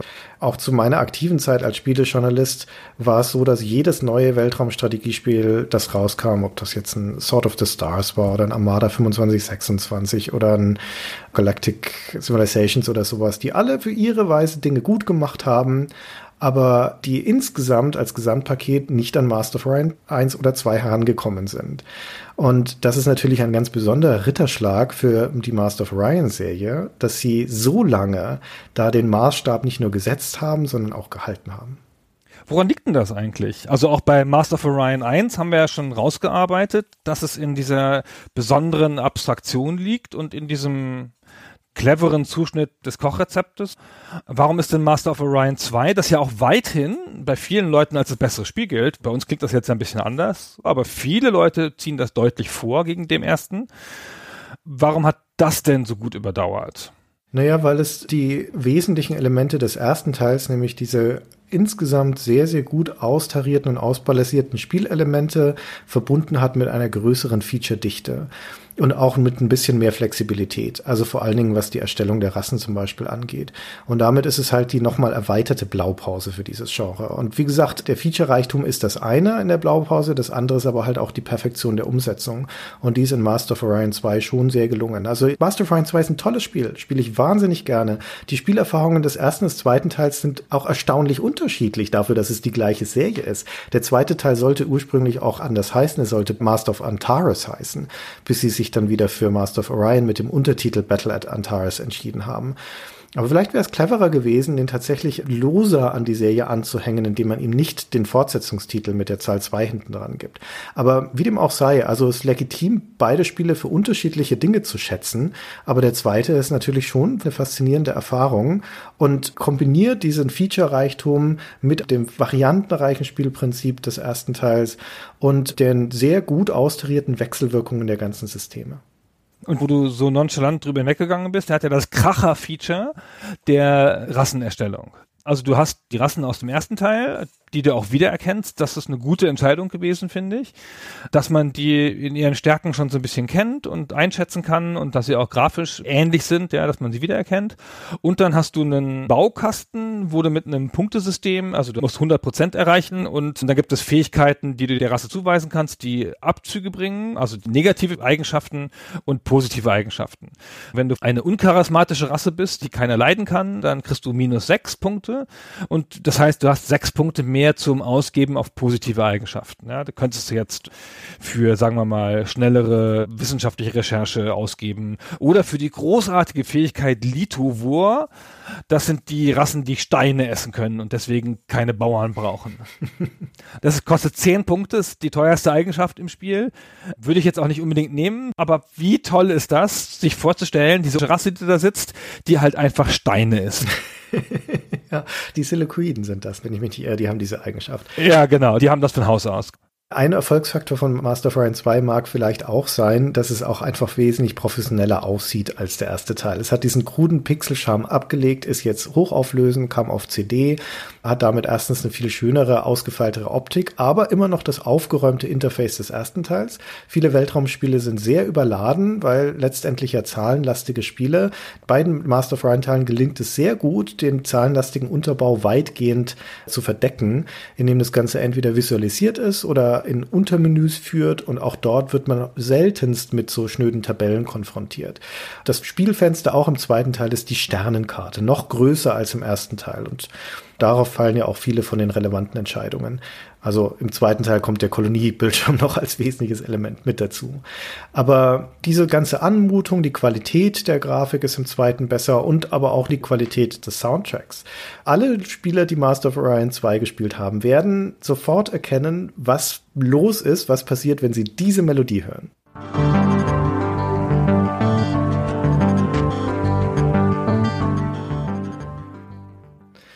Jeder von uns, der es gespielt hat, hat jetzt sofort den Roboter hinter seinem Pult vor sich, der die galaktischen Nachrichten vorliest, wenn mal wieder irgendein Ereignis passiert ist. Das ist nämlich die Melodie dazu.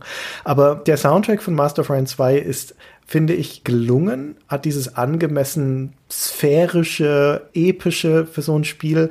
Er ist nur leider sehr, sehr repetitiv, weil es nicht viele Melodien gibt.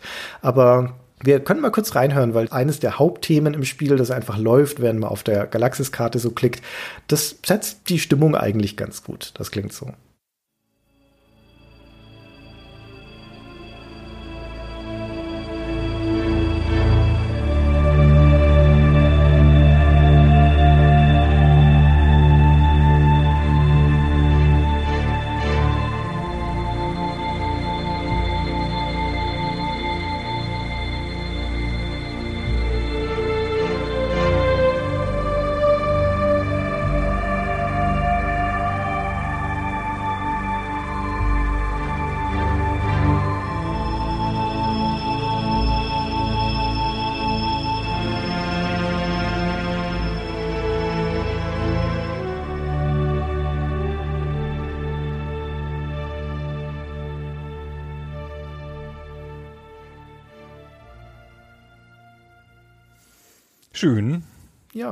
Insgesamt ein schöner Soundtrack. Und das ist für ein Spiel, in dem Sound ja nicht so wichtig ist. Das ist ja eh ein Spiel, das man ganz gut ohne Sound spielen könnte. So, ne? Auf die Blips und so kann man schon noch verzichten.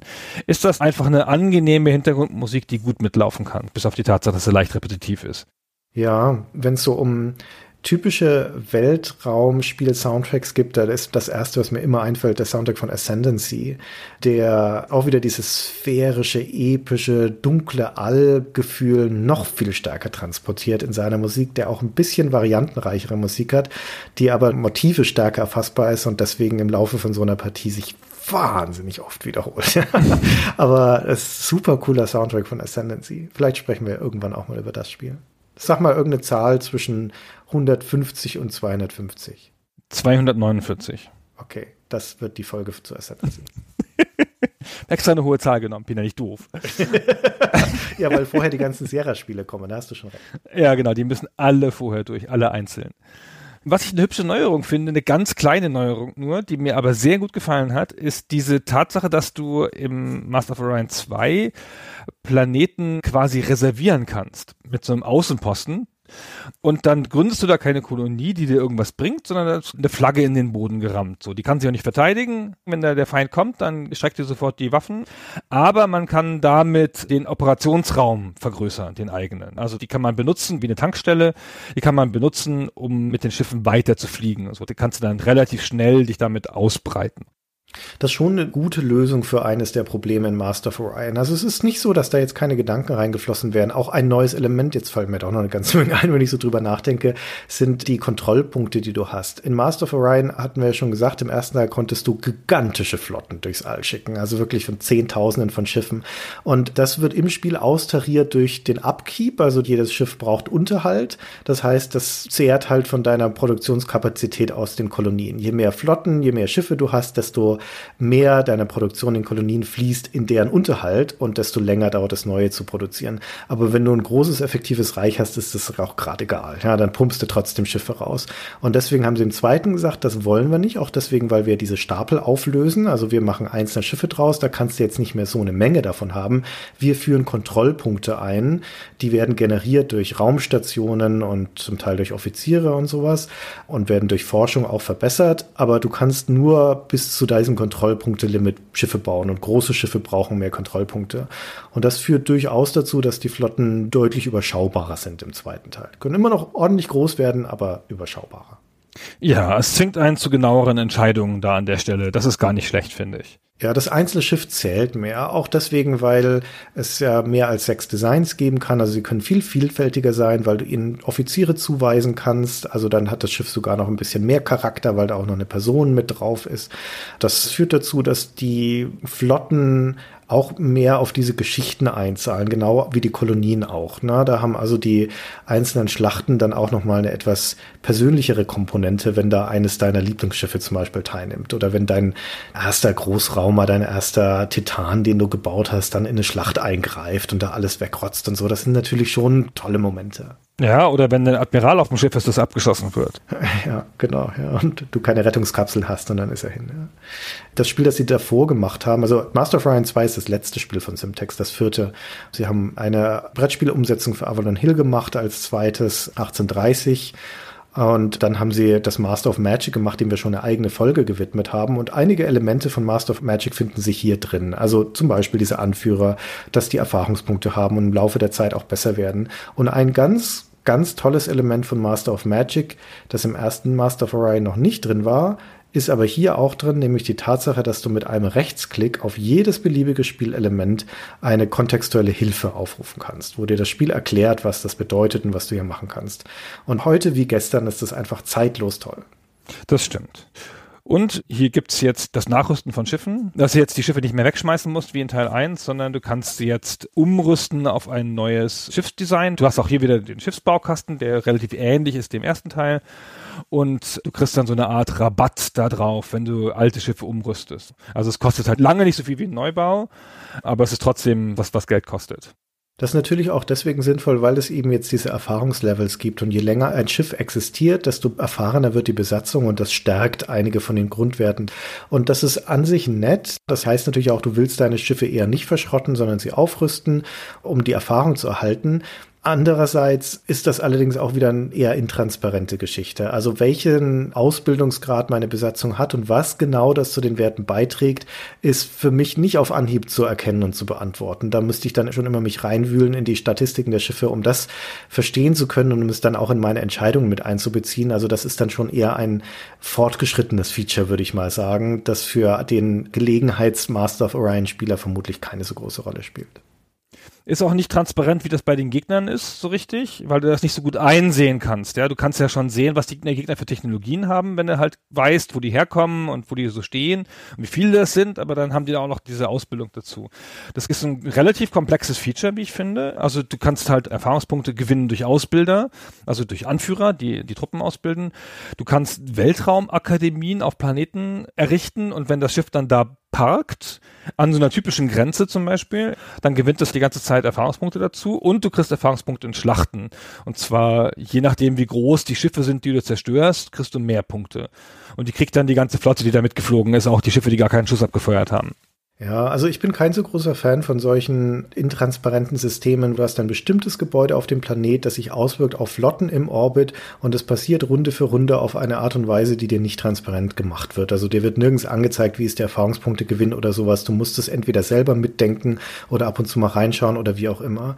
Und generell ist natürlich auch ein Problem von diesem Gebäudebauen, das du jetzt in Master of Orion hast, dass manche Gebäude nur für bestimmte Fälle gedacht sind. Also so wie diese Akademie, wenn du einen Planeten hast, auf dem niemals irgendwelche Flotten stationiert sein werden, dann bringt es dir da nichts, eine Akademie zu bauen. Ich persönlich finde es aber super unbefriedigend, in meiner Bauliste in der Kolonie Gebäude stehen zu haben, von denen ich weiß, die will ich hier nicht bauen, die haben hier keinen Sinn, aber es steht so auffordernd in der Liste. Ja? Also ich habe da keinen Abschluss. Ich will dieses Ding bauen, damit es endlich aus der Liste raus ist. Ist aber halt strategisch einfach blödsinnig, das zu tun. Und Sachen nicht machen zu dürfen, finde ich ein bisschen unbefriedigend. Alle Gebäude, die man bauen kann, will man auch bauen. Das ist ja toll. Ja dir wird die Perfektion verweigert. Oder du baust es halt trotzdem, ja, um den Preis, dass du halt dann jede Runde da Geld reinsteckst für nix. Naja, aber grundsätzlich, also der Tiefgang des zweiten Teils ist schon noch mal größer. Und unabhängig davon, ob du jetzt den ersten oder den zweiten spielst, das ist auch noch mal ein schönes Element von Master of Orion, wie eigentlich von all diesen Globalstrategiespielen, den guten, dass sie halt auf dramatische große Momente hinlaufen. Du machst viel bürokratische Verwaltungsarbeit, Aufbauarbeit, aber es läuft natürlich auf große Konfrontationen hinaus oder auf große Momente. Die erste große Schlacht, die du führst, den ersten Krieg, den du führst. In Master of Orion sind es dann schon auch noch zum Beispiel, wenn du den Planeten Orion entdeckst und das erste Mal dich anlegst mit diesem Wächter. Große Schlacht gegen ein wahnsinnig überlegenes Raumschiff. Schaffe ich es oder nicht? Toller Moment. Im zweiten Teil dann ein Angriff auf die Antarianer oder wenn die dich angreifen das erste Mal und du all deine Schiffe zusammenziehst, so schnell wie möglich, um zu gucken, ob du sie irgendwie irgendwie noch verteidigt bekommst, deine Kolonie.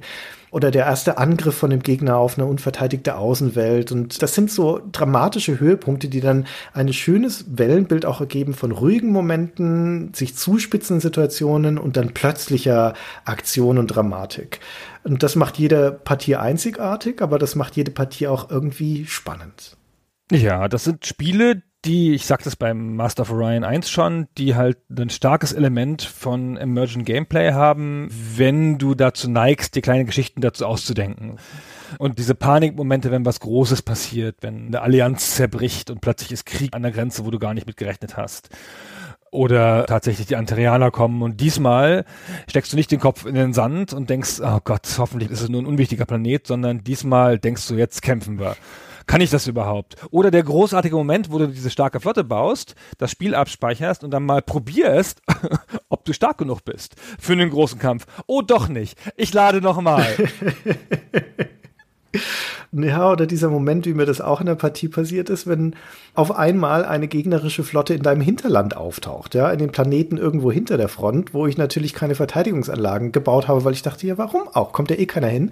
Aber dann haben halt die Mirschan, glaube ich, einen Treibstofftank mit einer Million Einheiten erforscht und können problemlos zu mir hinterfliegen und rollen dann halt von hinten meine Kolonien auf. Das war unerwartet und problematisch. unerwartet und problematisch. Ja. Also es ist ja eh interessant, in diesem Spiel mit den unterschiedlichen Rassen zu spielen und das gibt eigene Spielerfahrung so. Und durch die Tatsache, dass du mit dem Rassenbaukasten auch nochmal die Schwerpunkte neu setzen kannst, gibt dir so eine Transparenz für die Mechaniken, wie diese Rassen funktionieren eigentlich. Also noch viel stärker, als es vorher durchs Spielen selber rausgefunden hast. Weil jetzt hast du halt mal so Funktionen wie die Ilarianer, glaube ich, die allwissend sind und die alle Planeten sehen können, was ja eine ganz andere Spielerfahrung ist. Gerade in der Partie zum Beispiel, wo es die Darloks gibt, die ja diese unsichtbaren Schiffe haben. Und wenn du allwissend bist, dann kannst du die halt sehen. Also Master of Orion 2 jedenfalls zementiert dann dieses Standing von Master of Orion. Ich würde sagen, Spielgeschichtlich ist Master of Orion 2 das relevantere, weil erfolgreichere Spiel. Rein spielmechanisch ist der erste Teil aber der interessantere und auch der auf seine Art und Weise eigentlich perfektere. Es soll aber jetzt die Faszination des zweiten Teils nicht schmälern. Aber jetzt müssen wir der Vollständigkeit halber natürlich noch die Geschichte von Master of Orion der Serie weiter und zu Ende erzählen, denn danach kam ja noch ein dritter Teil.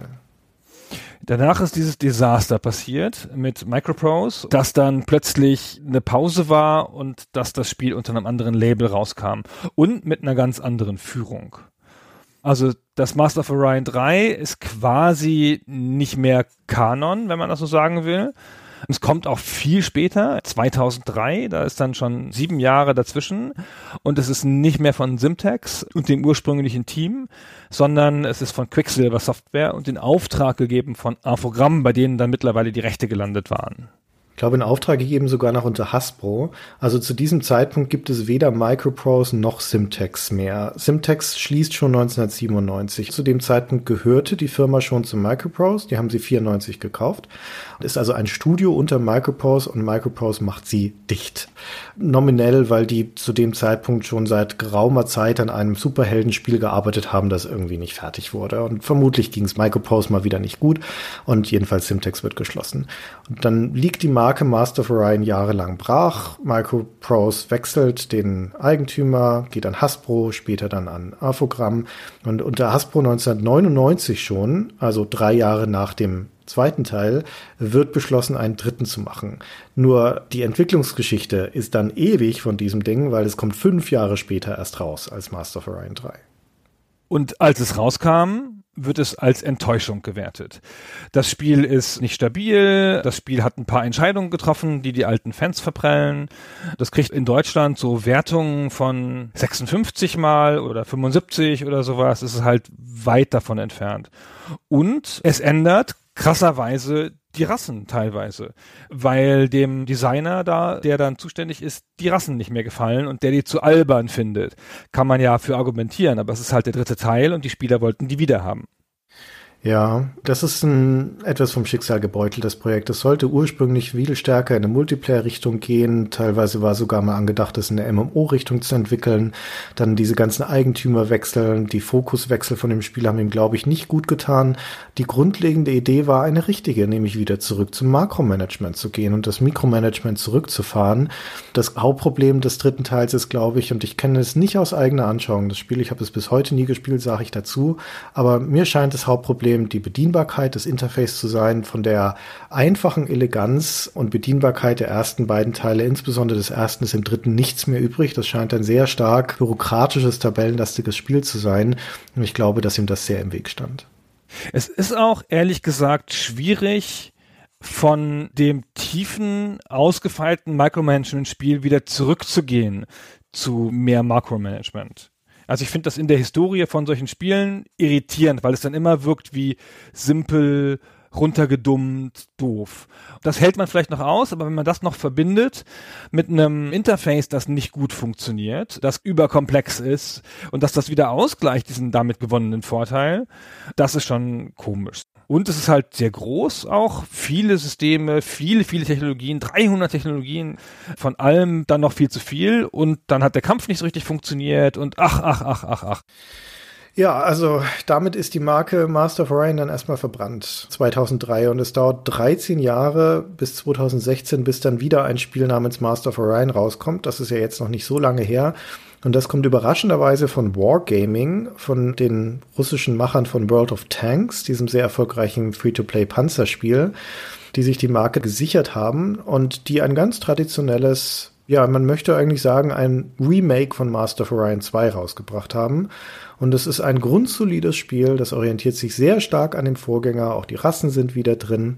Und es hat mir durchaus Freude gemacht, das zu spielen, so ist es nicht. Aber es blieb leider ein etwas schales Gefühl zurück, weil, um ehrlich zu sein, hätte ich auch Master of Orion 2 spielen können und es wäre schneller gegangen. Die Ladezeiten des neuen Master of Orion sind eine Qual, das sagte ich ja schon. Und ich hatte nicht das Gefühl, dass das Spiel Antworten findet auf die Probleme des zweiten Teils oder des Genres oder dass es in irgendeiner Form ein evolutionärer Fortschritt für dieses Genre ist. Da ist, wie gesagt, nach allem, was man hört, Stellaris der viel bessere Kandidat dafür. Dementsprechend ist Master of Orion das neue, zumindest für mich, auch eher wieder eine Fußnote. Ja, ist schon ein schönes Spiel, also auch optisch ein schönes Spiel. Sieht gut aus und es ist schon zugänglich, finde ich. Ja. Das ist ja nicht so leicht. Also diese ganze Richtung der VX-Spiele hat sich ja entwickelt in Richtung Unzugänglichkeit mit neuen Features und allem Kram und das ist schon einigermaßen zugänglich. Das ist richtig. Aber es erfindet nichts neu, da hast du recht. Es fügt dem wenig hinzu, es ist halt ganz nett. Es ist ein ganz kompetentes Spiel.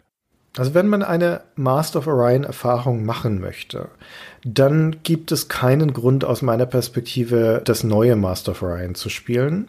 Auch als Fan der Serie gibt es keinen großen Grund, das zu spielen. Das ist leider das Problem, dass ihm die Daseinsberechtigung so ein bisschen fehlt, weil Master of Orion 2 ja problemlos noch spielbar ist heutzutage. Und wir sagen ja immer mal wieder, es gibt Spiele aus der Zeit, die sind nicht mehr gut spielbar heute, die sind schwer gealtert oder aus anderen Gründen nicht mehr sonderlich empfehlenswert. Für Master of Orion, für beide Spiele, der erste und der zweite, gilt das nicht. Die sind extrem gut gealtert, wenn man die Grafik ertragen kann. Insbesondere des ersten Teils und haben beide nichts von ihrer Spielbarkeit eingebüßt. Also, wenn man das nachholen möchte, dann würde ich stark empfehlen, die Originale zu spielen. Gibt's auf GOG für wenig Geld und dann höchstens noch aus kontextuellem Interesse den dritten oder den neuen Teil anzugucken. Ja, das ist richtig. Obwohl der erste, der ist schon trockenes Brot, so optisch. Das macht aber nichts. Muss man schon drüber weg. Ja, muss man drüber weg. Man muss sich ein bisschen reinfinden, das stimmt schon. Das soll man nicht unterschätzen. Der erste Master of Orion, der sieht am Anfang simplistisch aus. Das sieht so aus, als wenn du die ersten paar Runden so durch durchklickst, so nach, hm, pff, ja, was soll das denn jetzt? Das ist ja immer die gleichen Sachen, die ich mache. Das dauert eine Weile, bis man die Komplexität des Spiels sieht und versteht. So viel Zeit muss man ihm geben. Das ist aber nicht mühsam. Das ist nicht so, dass da irgendwie eine steile Lernkurve drin wäre, sondern man muss dem Spiel die Zeit geben, tatsächlich, dass die Situationen entstehen können, die den Reiz ausmachen. Ja, das ist richtig. Das gilt als Schlusswort, Christian. Sehr gut. Dann vielen Dank, Gunnar, für das wie immer sehr interessante Gespräch. Ja, das war viel interessanter, als ich gedacht habe für so ein trockenes Thema. ich habe es mir auch viel kontroverser vorgestellt, aber naja. Jetzt gucken wir mal, ob unsere Zuhörer und insbesondere die Patrons zufrieden damit sind, die sich das Thema ja schließlich rausgesucht haben. Wie immer gilt, schaut bei uns auf der Webseite auf Patreon oder in Reddit vorbei und kommentiert, teilt eure Erinnerungen an das Spiel und ergänzt unsere Ausführungen um das, was wir nicht gesagt haben. Vielen Dank fürs Zuhören und bis zum nächsten Mal. Bis dann.